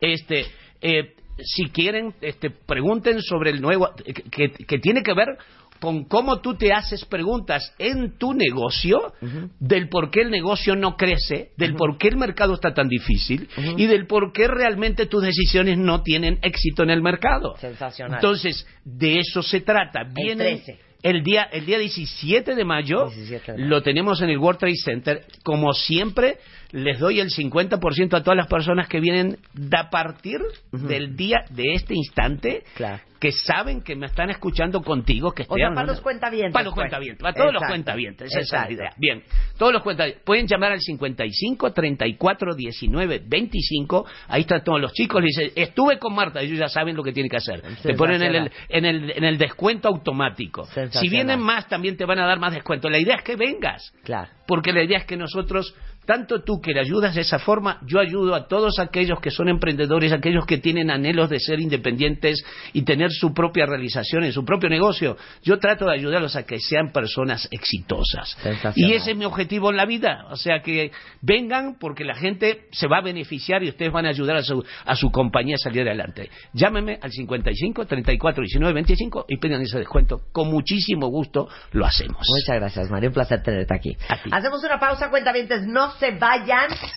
Este mes en la revista Bebemundo, todo sobre el sueño de tu bebé, cómo trabaja su cerebro, cuánto debe dormir y qué hacer si tiene pesadillas. Si odias a tu ex, cuidado, no envenenes a tus hijos. También, ¿no has podido embarazarte? No dejes que se vuelva un problema de pareja. Vasectomía for Dummies. Resolvemos todas tus dudas e inquietudes. Revista Bebemundo, todo lo que necesitas saber como mamá. MOA cumple tres años llega con tres portadas. Mis mejores consejos, reflexiones y pensamientos sobre la felicidad, el éxito, el amor y la paz interior. Además, el ABC de todo lo que te puede matar, cómo tolerar la frustración y qué hacer para que tu memoria deje de ser de teflón. Y para que vivas con paz, te decimos cómo trabajar la inteligencia emocional para ser un fregón con todo lo que haces. Revista MOA Abril, 144 páginas llenas de celebración, salud y hartos consejos de MOA. Una revista de Marta de Baile. 12, 4 de la tarde en W Radio. A ver, les voy a hacer una pregunta, cuentavientes, pero concéntrense bien. Atención. Regrésense a el primer mes y medio que conocieron Lili. Te estoy diciendo que te concentres. Al primer mes y medio de relación con su pareja. Espero que no se... ¿Ya están ahí? Ya. Ok. ¿Cuántos de ustedes deseaban con pasión desenfrenada que esa relación durara para siempre? No, pues, pues todos, ¿no? ¿Te gustó Pues mi todos. pregunta? Pues todos, porque ¡Todos! fíjate que la verdad es que cuando lo tienes y ahí está, pues si quieres que dure, que no se disipe, que no se pierda, que Yo no se diría que no enrarezca, se descomponga. que no se descomponga, que no Claro. se descomponga. Es Tere Díaz, ya saben que Tere Díaz es nuestra psicoterapeuta, amiga, hermana, madre. Te amamos. Este, fíjate que yo mi El tema es los hijos perversos del amor. del amor y los hijos perversos también, pero es que mira, es chistoso porque esto que dices es verdad, pero el otro día hablando de hijos, uno de ellos me impresionó porque ya las nuevas generaciones empiezan a construir distintas maneras de vivir el amor y uno de ellos me dijo, el tercero con el que tenía ahorita una pequeña Sí. discusión, eh, ¿sabes qué ma? Si llego a tener hijos, ya no dijo si me caso, ¿eh? Sí. Digo, si llego a tener hijos, tengo que pensar con quién voy a tener hijos, porque aparte que la quiera, me gusta, ¿verdad? Como la relación puede ser que no dure para siempre, Sí. voy a tener una relación con esa persona para siempre, porque vamos a tener hijos. Entonces, es interesante porque cuando tienes el amor, quieres que dure para siempre. Pero ya hay generaciones que empiezan a constatar por lo que ven y viven que es probable que termine. Pero esa es una anécdota a lo largo del camino. ¿Puedo hacer un paréntesis? Sí. Fíjense, a mí me, me llamó mucho la atención eh, cuando leímos el Cásate con Marta de Baile, Ajá. que eran 5.726 historias de amor, que había muchísimas, y lo comentamos tú y yo, Rebeca, que el bebé les llegó de sorpresa. Me impresionó mucho, les voy a decir por qué, cuentavientes. No puedo estar más de acuerdo con tu hijo. La decisión más complicada no es con quién te vas a casar, es con quién vas a tener hijos, porque les tengo una noticia. Lo van a ver, probablemente, el resto de su vida. Porque todos los Bueno, que estuvieron casados. y ojalá, Marta. Y, claro, porque todos los que estuvieron casados y que no tuvieron hijos y se divorciaron, bueno, no saben ni dónde vive la fulana ya. O sea, se pierde contacto y no hay necesidad de seguir permaneciendo en ese vínculo. Tú, yo y nosotros. Claro. Pero cuando tienes un hijo con una persona, es para el resto de tus días, si bien te va. Serás padre y madre o lo que seas, o madre y madre o padre y padre, Sí. hasta que la muerte te separe. Claro. Entonces, es interesante esta contradicción. ¿Por qué? Porque claro que queremos que el amor sea eterno. Y por otro lado, las nuevas generaciones, y podría la gente decir, es que ya no hay valores, es que no es cierto, estamos hablando de una realidad. Pero como no es el tema de hoy, y lo podemos Sí, sí. pensar para otro día, este... Los hijos perversos del amor. ¿Qué quieres decir con eso? Mira, ya que tienes el amor, ya Sí. que lo encuentras, lo buscas, está, y viene toda esta cosa, hacemos cosas, o sea, producto de ese amor, Sí. hay una serie de actitudes que lo que hacen es conducir a que justo ocurra lo contrario, que el amor no dure. En ese afán de retenerlo, de conservarlo, de disfrutarlo, incluso de hacerlo crecer, empezamos a tener comportamientos ante el temor o la amenaza de la pérdida, de la descomposición, que justo favorecen que eso termine y que eso ocurra. Entonces, muy importante señalarlos para que no empiecen a hacer pendejates desde el principio.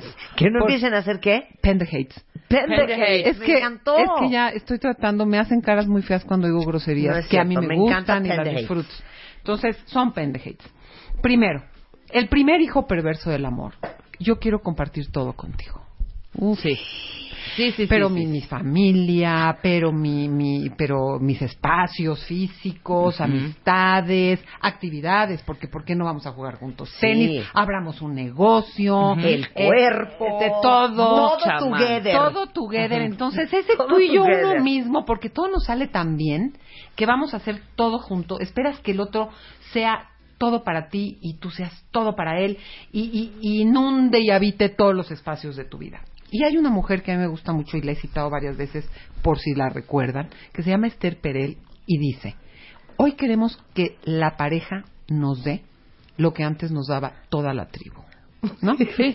O sea, con alguien criabas hijos, Sí. con alguien te casabas, cogías o no, pero te casabas para tener hijos.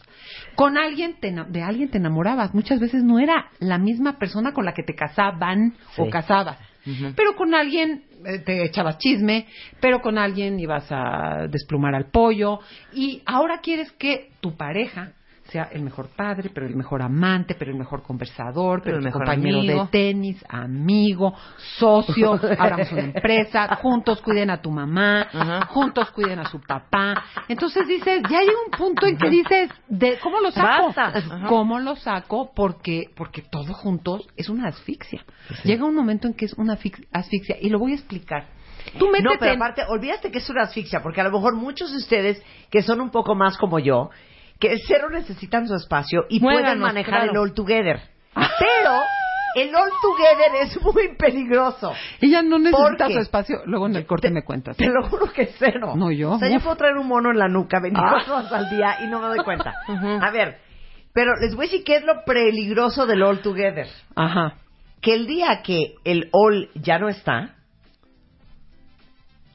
se te lleva un gran pedazo de tu vida. Ah, bueno, es que la vida es como... ¿Sí, sí me entienden? Ah, no. Y esa es la pregunta que les hicimos el otro día que todo el mundo se volvió loco. Si su pareja llega hoy a las 7 de la noche a su casa de trabajar y les dice, ¿sabes qué, mi amor? Ya lo pensé, lo llevo pensando mucho tiempo, esta relación no me funciona, voy a empacar y me voy a ir a dormir a un hotel porque esto se acabó. ¿A cuántos de ustedes se les lleva su vida entera? Ah, mucho. Se les lleva el negocio. No, a muchos. Se les Ah, lleva el- el, partner de tenis. Ah. Se les lleva su eh, enfermero cuidador de su mamá. Se les lleva su banco. Se les lleva su lana. Se les lleva... ¿Por qué? Porque si todo lo, lo formaste en el together, o sea, juntos, Te quedas sin nada. Quedas sin nada.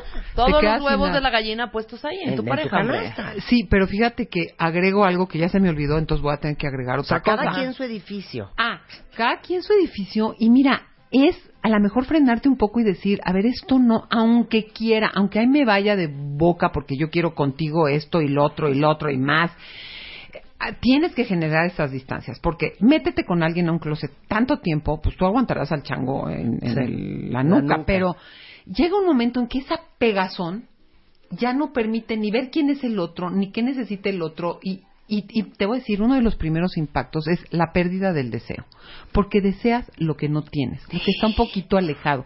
Cuando es todo tan pegado y ya no puedes Qué ver triste, quién es, sí es dónde circula, dónde circula ese espacio en el que transita, se cultiva y, y crece y se sostiene el deseo. Deseas lo que no tienes o no tienes tanto o no tienes tan seguro. Y no es que un buen amor no requiera de una presencia, de una co- cotidianeidad, etcétera, etcétera. Pero el tan pegado, ahora voy a decir lo contrario, Marta. No eres de las que te gusta traer el chango en la nuca, pero cuando empiezas, si quieres. Porque quieres dormir todo Ah, el no, día. por supuesto. Pero y el primer día que dices, oye, ¿sabes qué? ¿Te parece que este fin de semana, neta, no nos veamos bien sábado, domingo? Sino, uff, entonces ya no me quieres, entonces ya eh, eh, algo estamos haciendo mal, porque empiezas a buscar esa distancia y, al y el otro o la otra lo reciben muy mal.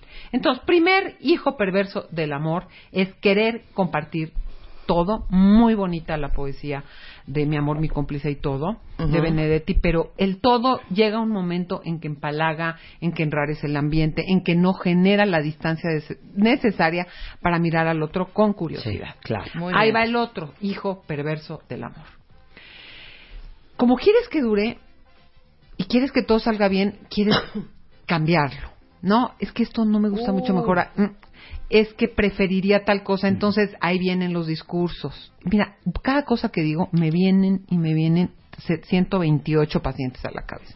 Entonces ya quiero explicarte, decirte por qué no, tenemos que hablarlo, ponernos de acuerdo, hazle así, ahí te da, vamos a esta terapia, pero mira, léete esta lectura, eh, di- eh, eh, los, con los amigos, ¿no? Están platicando, ver- ¿verdad que tengo razón de que él debería? Y esta necesidad de cambiar al otro es imposible. Y yo lo pongo el ejemplo cuando dejas de fumar. Por ejemplo, que alguien deje de fumar. Pues le puedes traer la fotito del niño que salió así, porque la mamá fumaba.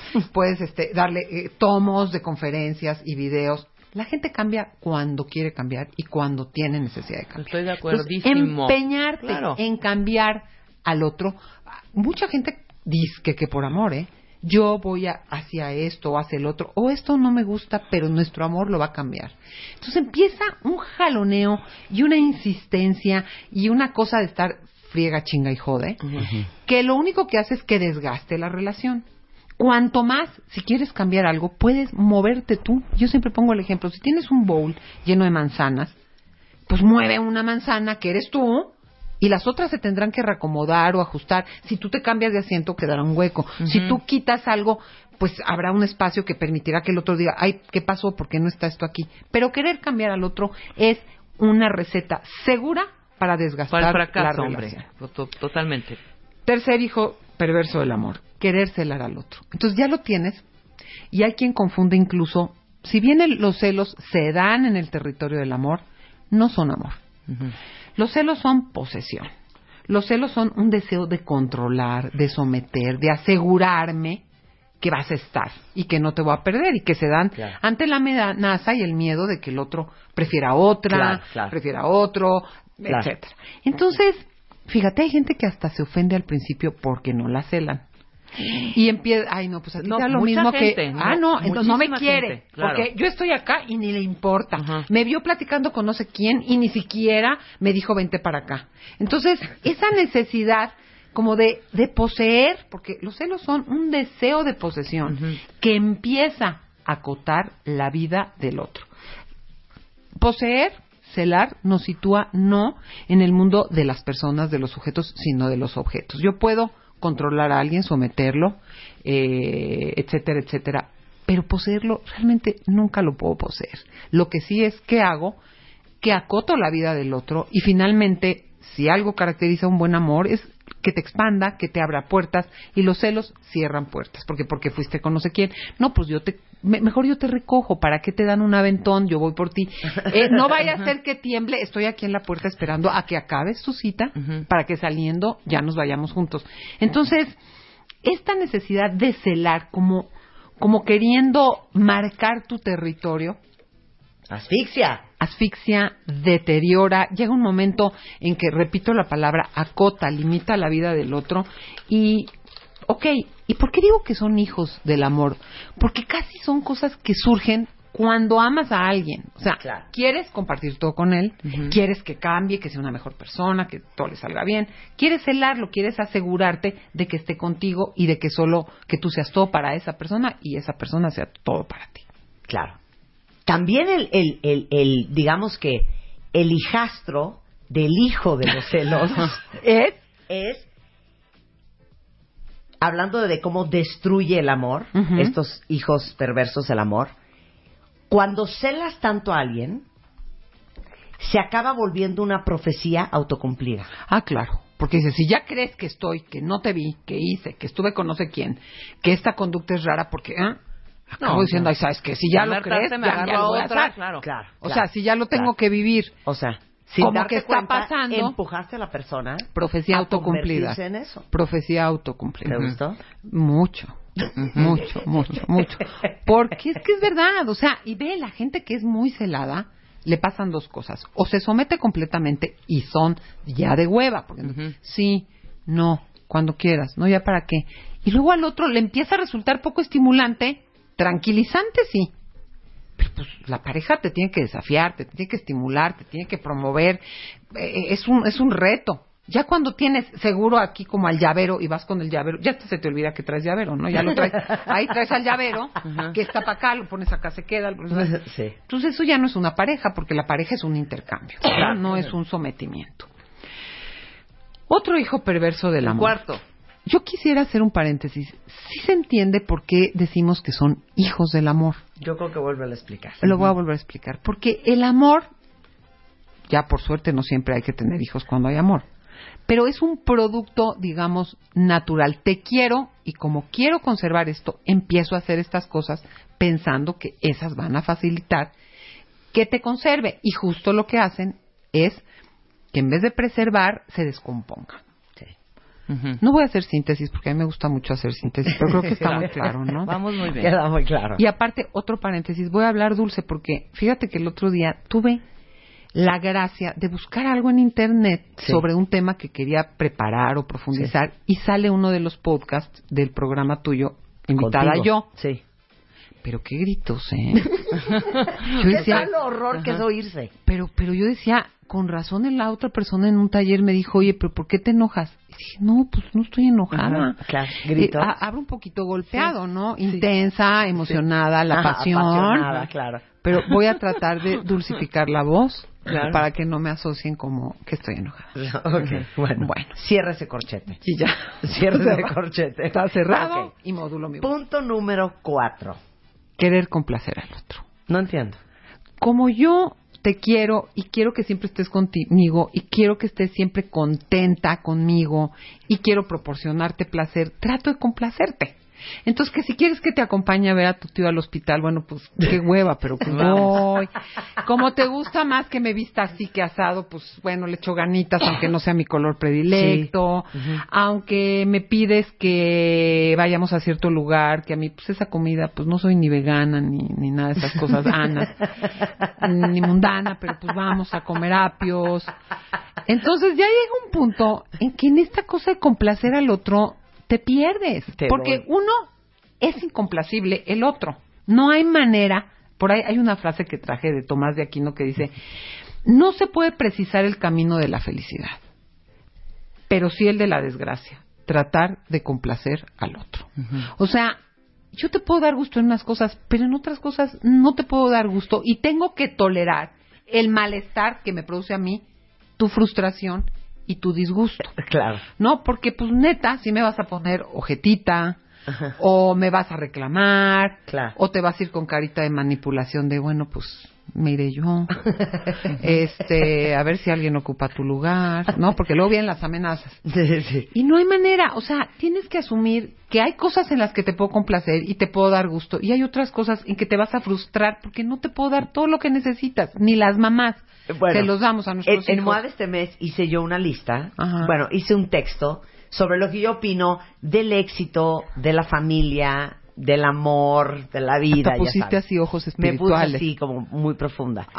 Hablo de la paz interior y me- o sea, te- léanlo porque se van a carcajear. Pero en la parte del amor hay una frase que me encanta que dice: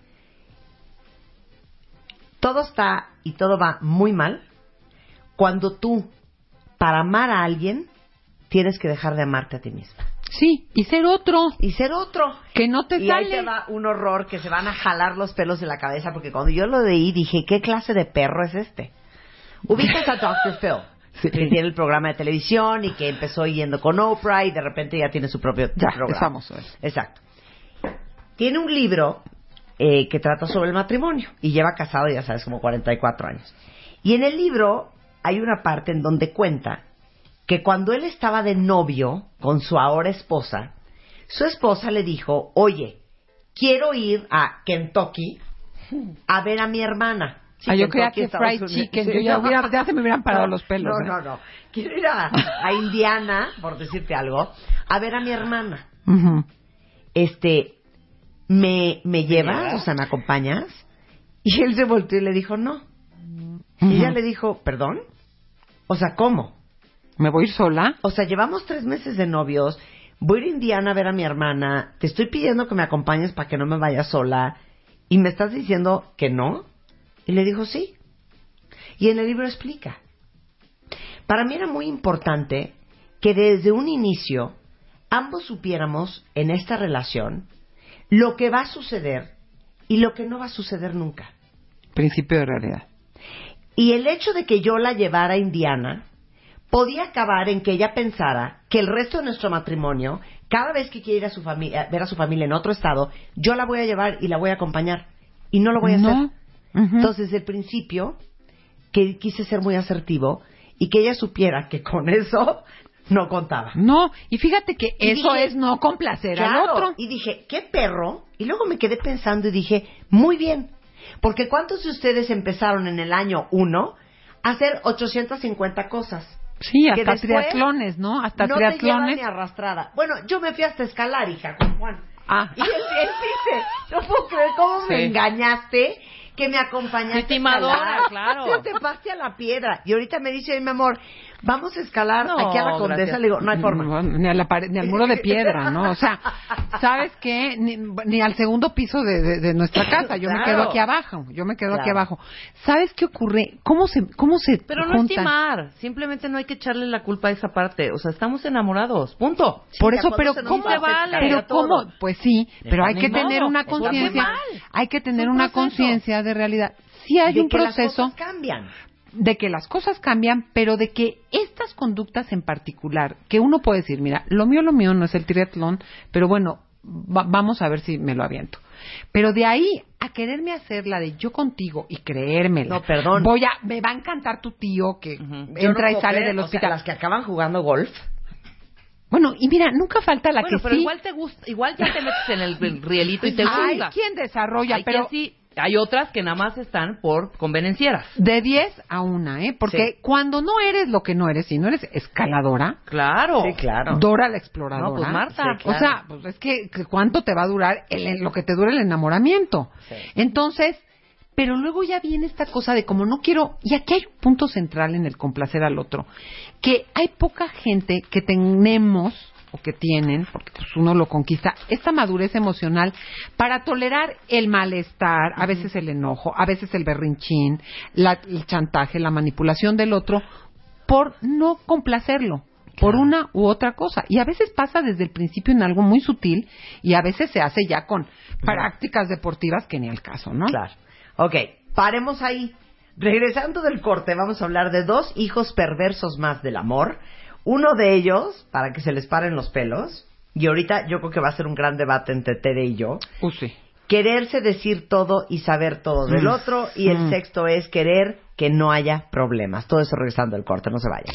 Estamos de regreso en W Radio, estamos con Tere Díaz, que es una gran psicoterapeuta, hablando sobre los hijos perversos del amor. Estas son las actitudes o conductas que uno empieza a hacer cuando no quieres que tu relación se vaya a acabar. Quieres que dure. Y como quieres que dure, empieza a hacer todo esto pensando que con esto va a durar y esto, muy lejos de hacer que dure, la destruye muy rápido. Muy rápido, o fíjate, Marta, o silenciosamente también, Claro. porque dices, ay, bueno, voy a ver a su mamá una vez más a que toque el- la mandolina. Ya la sé, al decimonoveno concierto de la señora. Sí, ya. con la misma pieza Oye. musical, exactamente, ya que la vayan a ver sus primos, ¿no? O sea, pero quiero decir algo del puntillo anterior porque ya te me adelantaste. Algo bien importante de este querer complacer al otro tiene que ver con una necesidad personal de no ser rechazados Claro. de no O sentir que no nos quieren, de que y, y normalmente corresponde o toca cuestiones de vacíos propios en donde quiero que me quieran tanto, uno tiene que tolerar que no lo quieran tanto mm, y que a veces canses también Claro. o que a veces frustres al otro. Entonces ahí se trata de re- revisar porque hay quien por no pasar la culpilla, porque manejamos muchas culpas, ahí vamos, y ahí vamos de jeta, y luego, ¿qué te pasa? Nada, no, pues tú dijiste que venías, pero si estás de malas porque no querías hacerlo y te estás forzando a hacerlo con el costo de que no te va a rechazar, de que lo vas a tener o la vas a tener contenta, y al final la que no está contenta eres tú. Vamos a pasar a este punto tan importante que es, yo quiero saber todo de ti y quiero que sepas todo de mí. No está bien. La voz de Santa, ¿eh? ¿Qué tal? No está bien. Mira, yo creo que uno de los mayores dolores de cabeza en las relaciones amorosas sí son las mentiras. O sea, no puedes sostener una relación donde estás permanentemente alterando la realidad, porque deterioras la confianza, porque no se da un grado básico de seguridad y la mentira constante pues es manipulación, es agresión, es abuso, es inmadurez, porque mucha gente miente. Fíjate, esto es bien importante y muchas mujeres y sí requiero de toda su atención, porque no validan sus necesidades, sus deseos, sus valores. Entonces, para poder irse, yo tengo una amiga que para poder hacer un viaje que nos vamos a pagar y que vamos, ¿verdad? Tiene que decir que no sé quién nos invitó y, y nos disparó los boletos, porque los, unas historias tan complejas que luego quiere que todas nos aprendamos, porque no se atreve a decirle al Señor que está teniendo penurias económicas, que se va a pagar ella su boleto de avión para irse a no sé dónde y va a gastar eso. O sea, a veces mentimos porque no tenemos como la fuerza de decir, yo voy a hacer esto, lo quiero hacer, no tengo que estar pretendiendo que ni puedo o que me invitaron. Pero, bueno, partiendo de la base que las mentiras constantes, manipuladoras, agresivas, etcétera, pueden ser símbolo de inmadurez y de abuso, vamos al otro extremo. Ah, no, la relación tiene que ser las netas. A verdadazos. Ahora me lo dices. Ahora te lo digo. Vamos a partir de que todos tenemos una vida pública que todo el mundo conoce, una vida privada que todo el mundo, que unos cuantos saben y que las compartes con un círculo cercano, y una vida íntima que está hecha de las propias contradicciones, de una complejidad, muchas veces de ambivalencia, que tú quieres pero no quieres, sabes pero no sabes si está bien, que a veces la compartes en un espacio muy particular con una amistad, en un contexto terapéutico. Y hay cosas que son incomunicables o que ya no sirven y que no tiene por qué enterarse el otro, ni de tus dilemas, ni de tus dudas, ni de ciertos deseos contradictorios, pero ahí está, a contarse todo, Ajá. a decirse todo, a preguntarse todo, y si no sentir que te ocultan. Y eso se da mucho con el tema, por ejemplo, de relaciones anteriores. Ah, pero ¿qué hacías? ¿Pero cómo lo hacías? ¿Pero con quién? ¿Pero cuánto? ¿Pero cuánto tiempo duró? Pero me estás ocultando parte de tu pasado. No necesito saber todo del otro, ni explicarle todo del otro. Para que haya una relación de intimidad, de honestidad y de apertura. El amor no solo necesita vivir de cierta reserva, de cierta ocultación, a veces de un grado de misterio, sino que quien pregunta mucho, quiere saberlo todo, muchas veces necesita un aseguramiento excesivo, va más con su inseguridad, ¿no? Para atenuar su propia ansiedad, que nunca funciona, ¿eh? Porque mientras más dices, alimentas otras suspicacias y otra necesidad de ampliar información que muchas veces no tiene nada que ver ni con la relación presente ni con lo que atañe a la otra persona. Entonces, qué importante es ser sincero, pero sensato. Hay cosas que no sirven decir. Hay cosas que se No, necesitan Como yo digo, una cosa es ser honesto y una cosa es ser un imbécil. Es ser tarado. Sí. No, porque, ¿por qué te digo? Mira, recuerdo un caso donde ella necesitaba una distancia porque traía otro güey que le estaba moviendo el tapete cañón, una relación buena, válida, importante, pero no estaba pudiendo manejar esa situación. Y en vez de decirle, oye, paremos un rato, me siento extraño, ah, no, le va a decir, es que fíjate que tu amigo Juanito me mueve el tapete y yo quisiera ver si... O sea, dices, ¿a qué viene al caso la confesión? Luego volvieron. Bueno, el amigo Juanito era un pain in the ass, ya estarás de acuerdo. Sí, claro. Y luego la duda de querer adivinar. Bueno, en el mundo interno y sobre todo en el tema del deseo, se manejan muchísimas contradicciones. O sea, no viene al caso estar abriendo ciertas cosas que no sirven. O hice tal cosa cuando tenía tal edad. No, pues seguro eras eh, X, Y, Z o adicta o porque se te, te dio una época por... No sé, uno sabe con quién está y qué cosas sirven, aportan, construyen, realmente conectan, suman y qué cosas perturban y tienen más que ver porque yo no puedo contener la información porque a mí me da culpa, porque yo necesito recargarme en alguien para que diga que estoy bien y que me quiere a pesar de tales y cuales cosas, ni al caso. Por eso vuelvo al punto, se requiere de una madurez emocional para poder contener las propias contradicciones, las propias culpas, los propios Claro, errores cometidos claro, en claro, la vida. Entonces, eso de la verdad y la entrega sin reserva, la confesión compulsiva, pues vayan a confesarse. o sea, Sí, hay claro. confesionales. Claro, claro. Y como lo hemos dicho 20 veces, dating is not therapy. Eh, absoluta y Fíjate que algo interesante, ahorita que se mezclan, porque los hijos perversos del amor se tejen y se mezclan. Eh, el otro de una chava que decidió que el hombre es buenísimo, tiene todas las cualidades que probablemente nadie la va a querer como esa persona en su vida, ¿verdad? terminan. Y al otro día le habla para decirle a él que está muy triste. Espérate tantito, o sea, esa persona, cuando es tu pareja, pues te contiene, te entretiene, te entiende y te ayuda. Pero hay cosas que ya no corresponden. O sea, tienes que entender que hay información que ya no puedes en este compartir y en estas separaciones depositar en el otro. Ya no corresponde. No corresponde que le digas esto a él. Pero ahorita di el salto a la terminación y estamos en la conservación. Bueno, entonces no sirve decirle todo al otro y querer saber todo del otro. Yo creo que de las cosas más complejas en el amor y en el amor que dura es tolerar la incertidumbre. No tenemos certezas. La relación va a terminar o por una separación o por muerte. O sea, cualquier relación que tengamos va a terminar o porque alguno de los dos se muere o porque se agotó la relación o pasó algo y nos desacoplamos. Entonces, el manejo de la incertidumbre y el poder estar en el presente planeando el futuro sin querer asegurarte con este tipo de hijos perversos, creo que es algo que facilita más la conservación y la el disfrute de la relación. Último, último, no querer que haya problemas. No, pues cómo. No hay pareja que no tenga problemas. Y la mayoría de los problemas, como dice John Gottman, no tienen solución. A ver, pero tienes que diferenciar qué es tener un problema y qué es estar en un infierno. Ah, no. Porque mucha gente cree que tener problemas es estar en un infierno. Te voy a decir, el mal manejo de problemas sí se puede convertir en un infierno. Quizás esa es la distinción. Y si estás viviendo un infierno, no por el problema que tienes, sino porque no has sabido gestionar, manejar, negociar, acordar el problema. Hay problemas que tienen solución, son resolubles.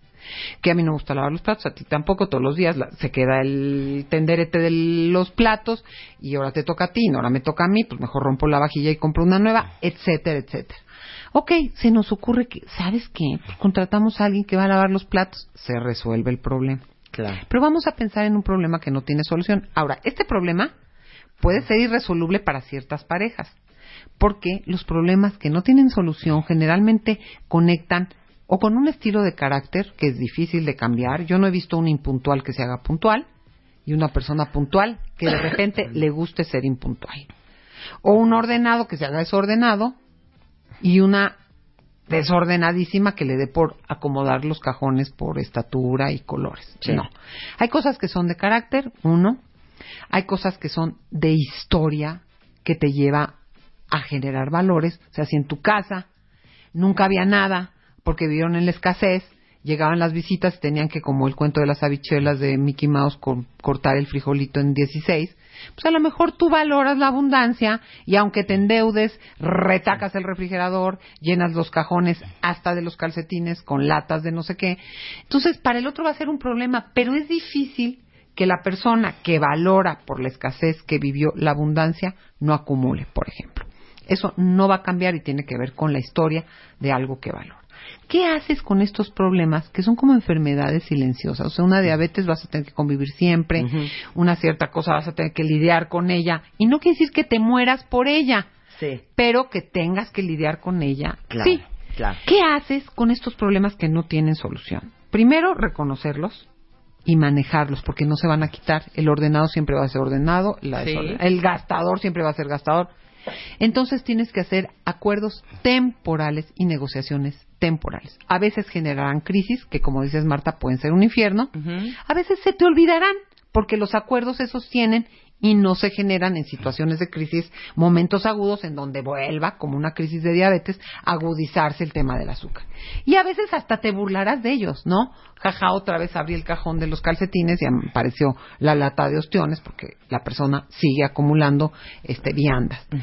Los problemas que no tienen solución no los puedes evadir, no los puedes minimizar, los tienes que manejar.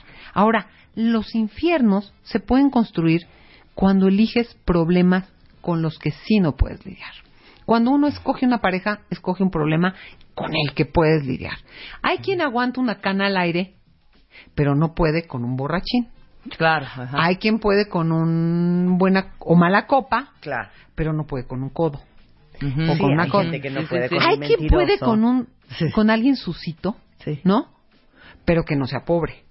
Sí, Sale claro. sucito, pero no se baña porque no quiere, no es porque no haya agua, lociones. Sí. es porque a él le gusta cada every other week, ¿no? Darse su bañito. Entonces tenemos que elegir con qué podemos y con qué no podemos y eso tiene que ver con nuestras propias historias, con nuestros propios estilos de carácter. Se hace un infierno cuando yo elijo un problema que neta no puedo ni lidiar ni manejarlo y que tampoco lo puedo negociar. Pero también se hace un infierno cuando no sé manejarlo y quiero convencer al otro, cambiar al otro, explicarle ¿no? Que entienda por qué el orden es tan importante y si, tiene sus camisas de, de claro a oscuro va a ser más fácil dependiendo. Eso no va a ocurrir, no lo vas a cambiar, no, no se explica con, con, con 200 instrucciones. Es aprender a lidiar y a, y a manejar los problemas. Cuando creas círculos viciosos en donde se incrementa la espiral de jaloneos, pues obviamente piensas que porque tienes estos problemas, que ya no quieres tener ese problema.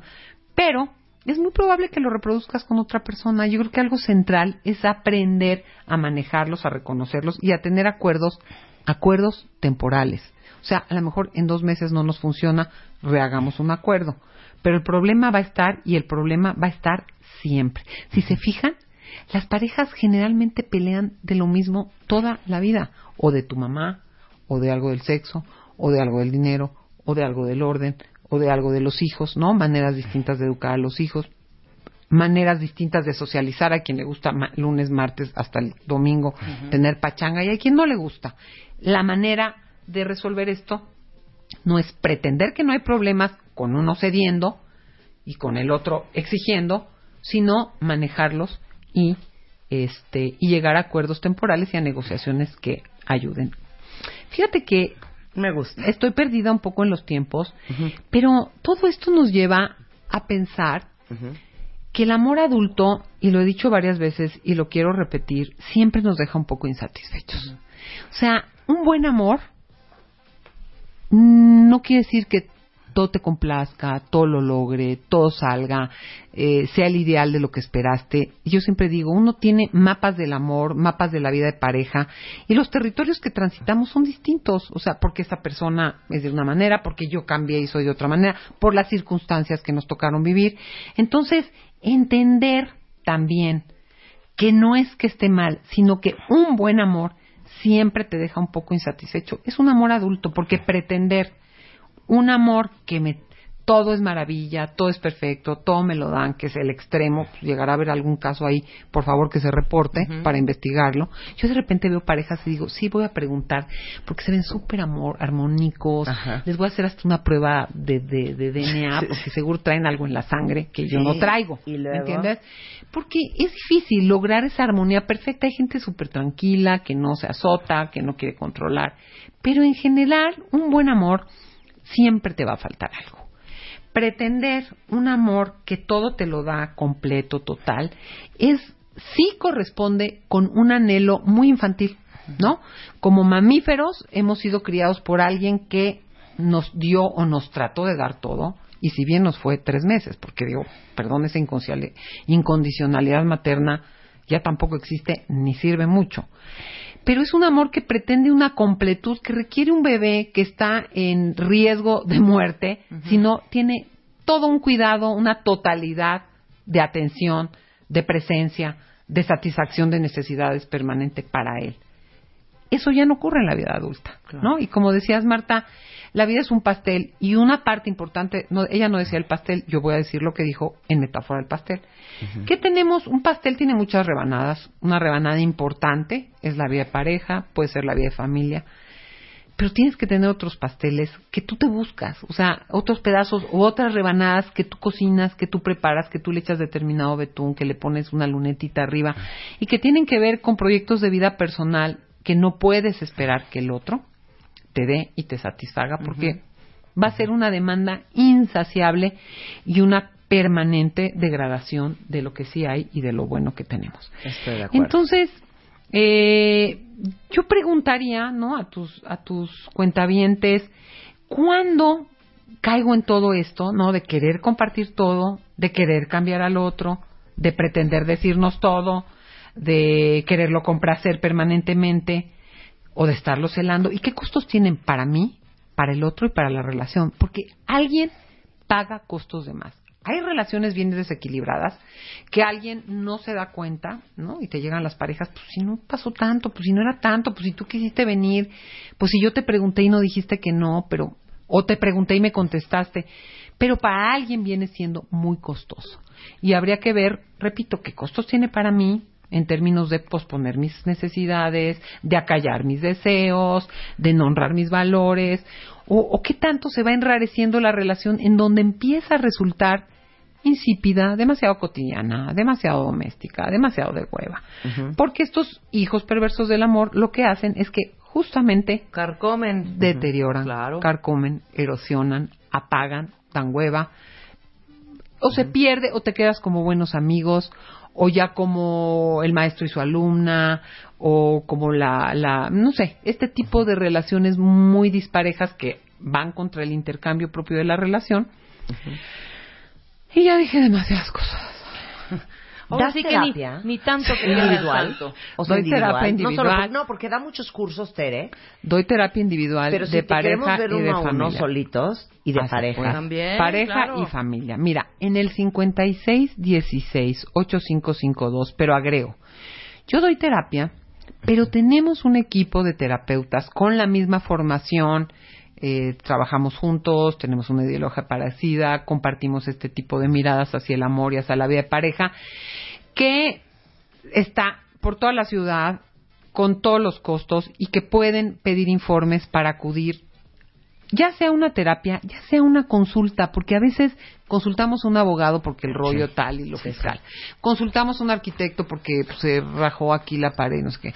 Consultamos a un médico porque tengo un dolorcito. ¿Cómo hacer para poder también consultar de pronto si estoy atorada en ciertas cosas de la vida afectiva, de la vida amorosa, de la vida de pareja? En Psicoterapia en la Montaña, en el 56 16 8552, pues los invitamos a consultar, a pedir ayuda, a consultar una terapia. Quiero decir algo que no viene nada al caso. Pero como los como el amor también se construye de espacios de depositar positivo, no solo de prever lo negativo. Estamos organizando un concierto con Mijares próximamente y ya les diremos, me parece que es en junio. Entonces invitamos a celebrar a los soldados del amor que quieran ir a, a compartir con nosotros este espacio con Mijares, este, y también que pidan informes en el 5616-8552, ahí les precisarán y habrá un precio especial si hablan por ser cuentavientes de Marta de Baile. Muy bien. Te queremos, Tere. Arroba te dicen en Twitter, si la es. quieren conectar. Eh, con esto nos vamos, cuentavientes. Estamos de regreso mañana pues, en punto de las 10 de la mañana. Dios. MOA cumple tres años y llega con tres portadas. Mis mejores consejos, reflexiones y pensamientos sobre la felicidad, el éxito, el amor y la paz interior. Además, el ABC de todo lo que te puede matar, cómo tolerar la frustración y qué hacer para que tu memoria deje de ser de teflón. Y para que vivas con paz, te decimos cómo trabajar la inteligencia emocional para ser un fregón con todo lo que haces. Revista MOA Abril, 144 páginas llenas de celebración, salud y hartos consejos de. Una revista de Marta de Baile.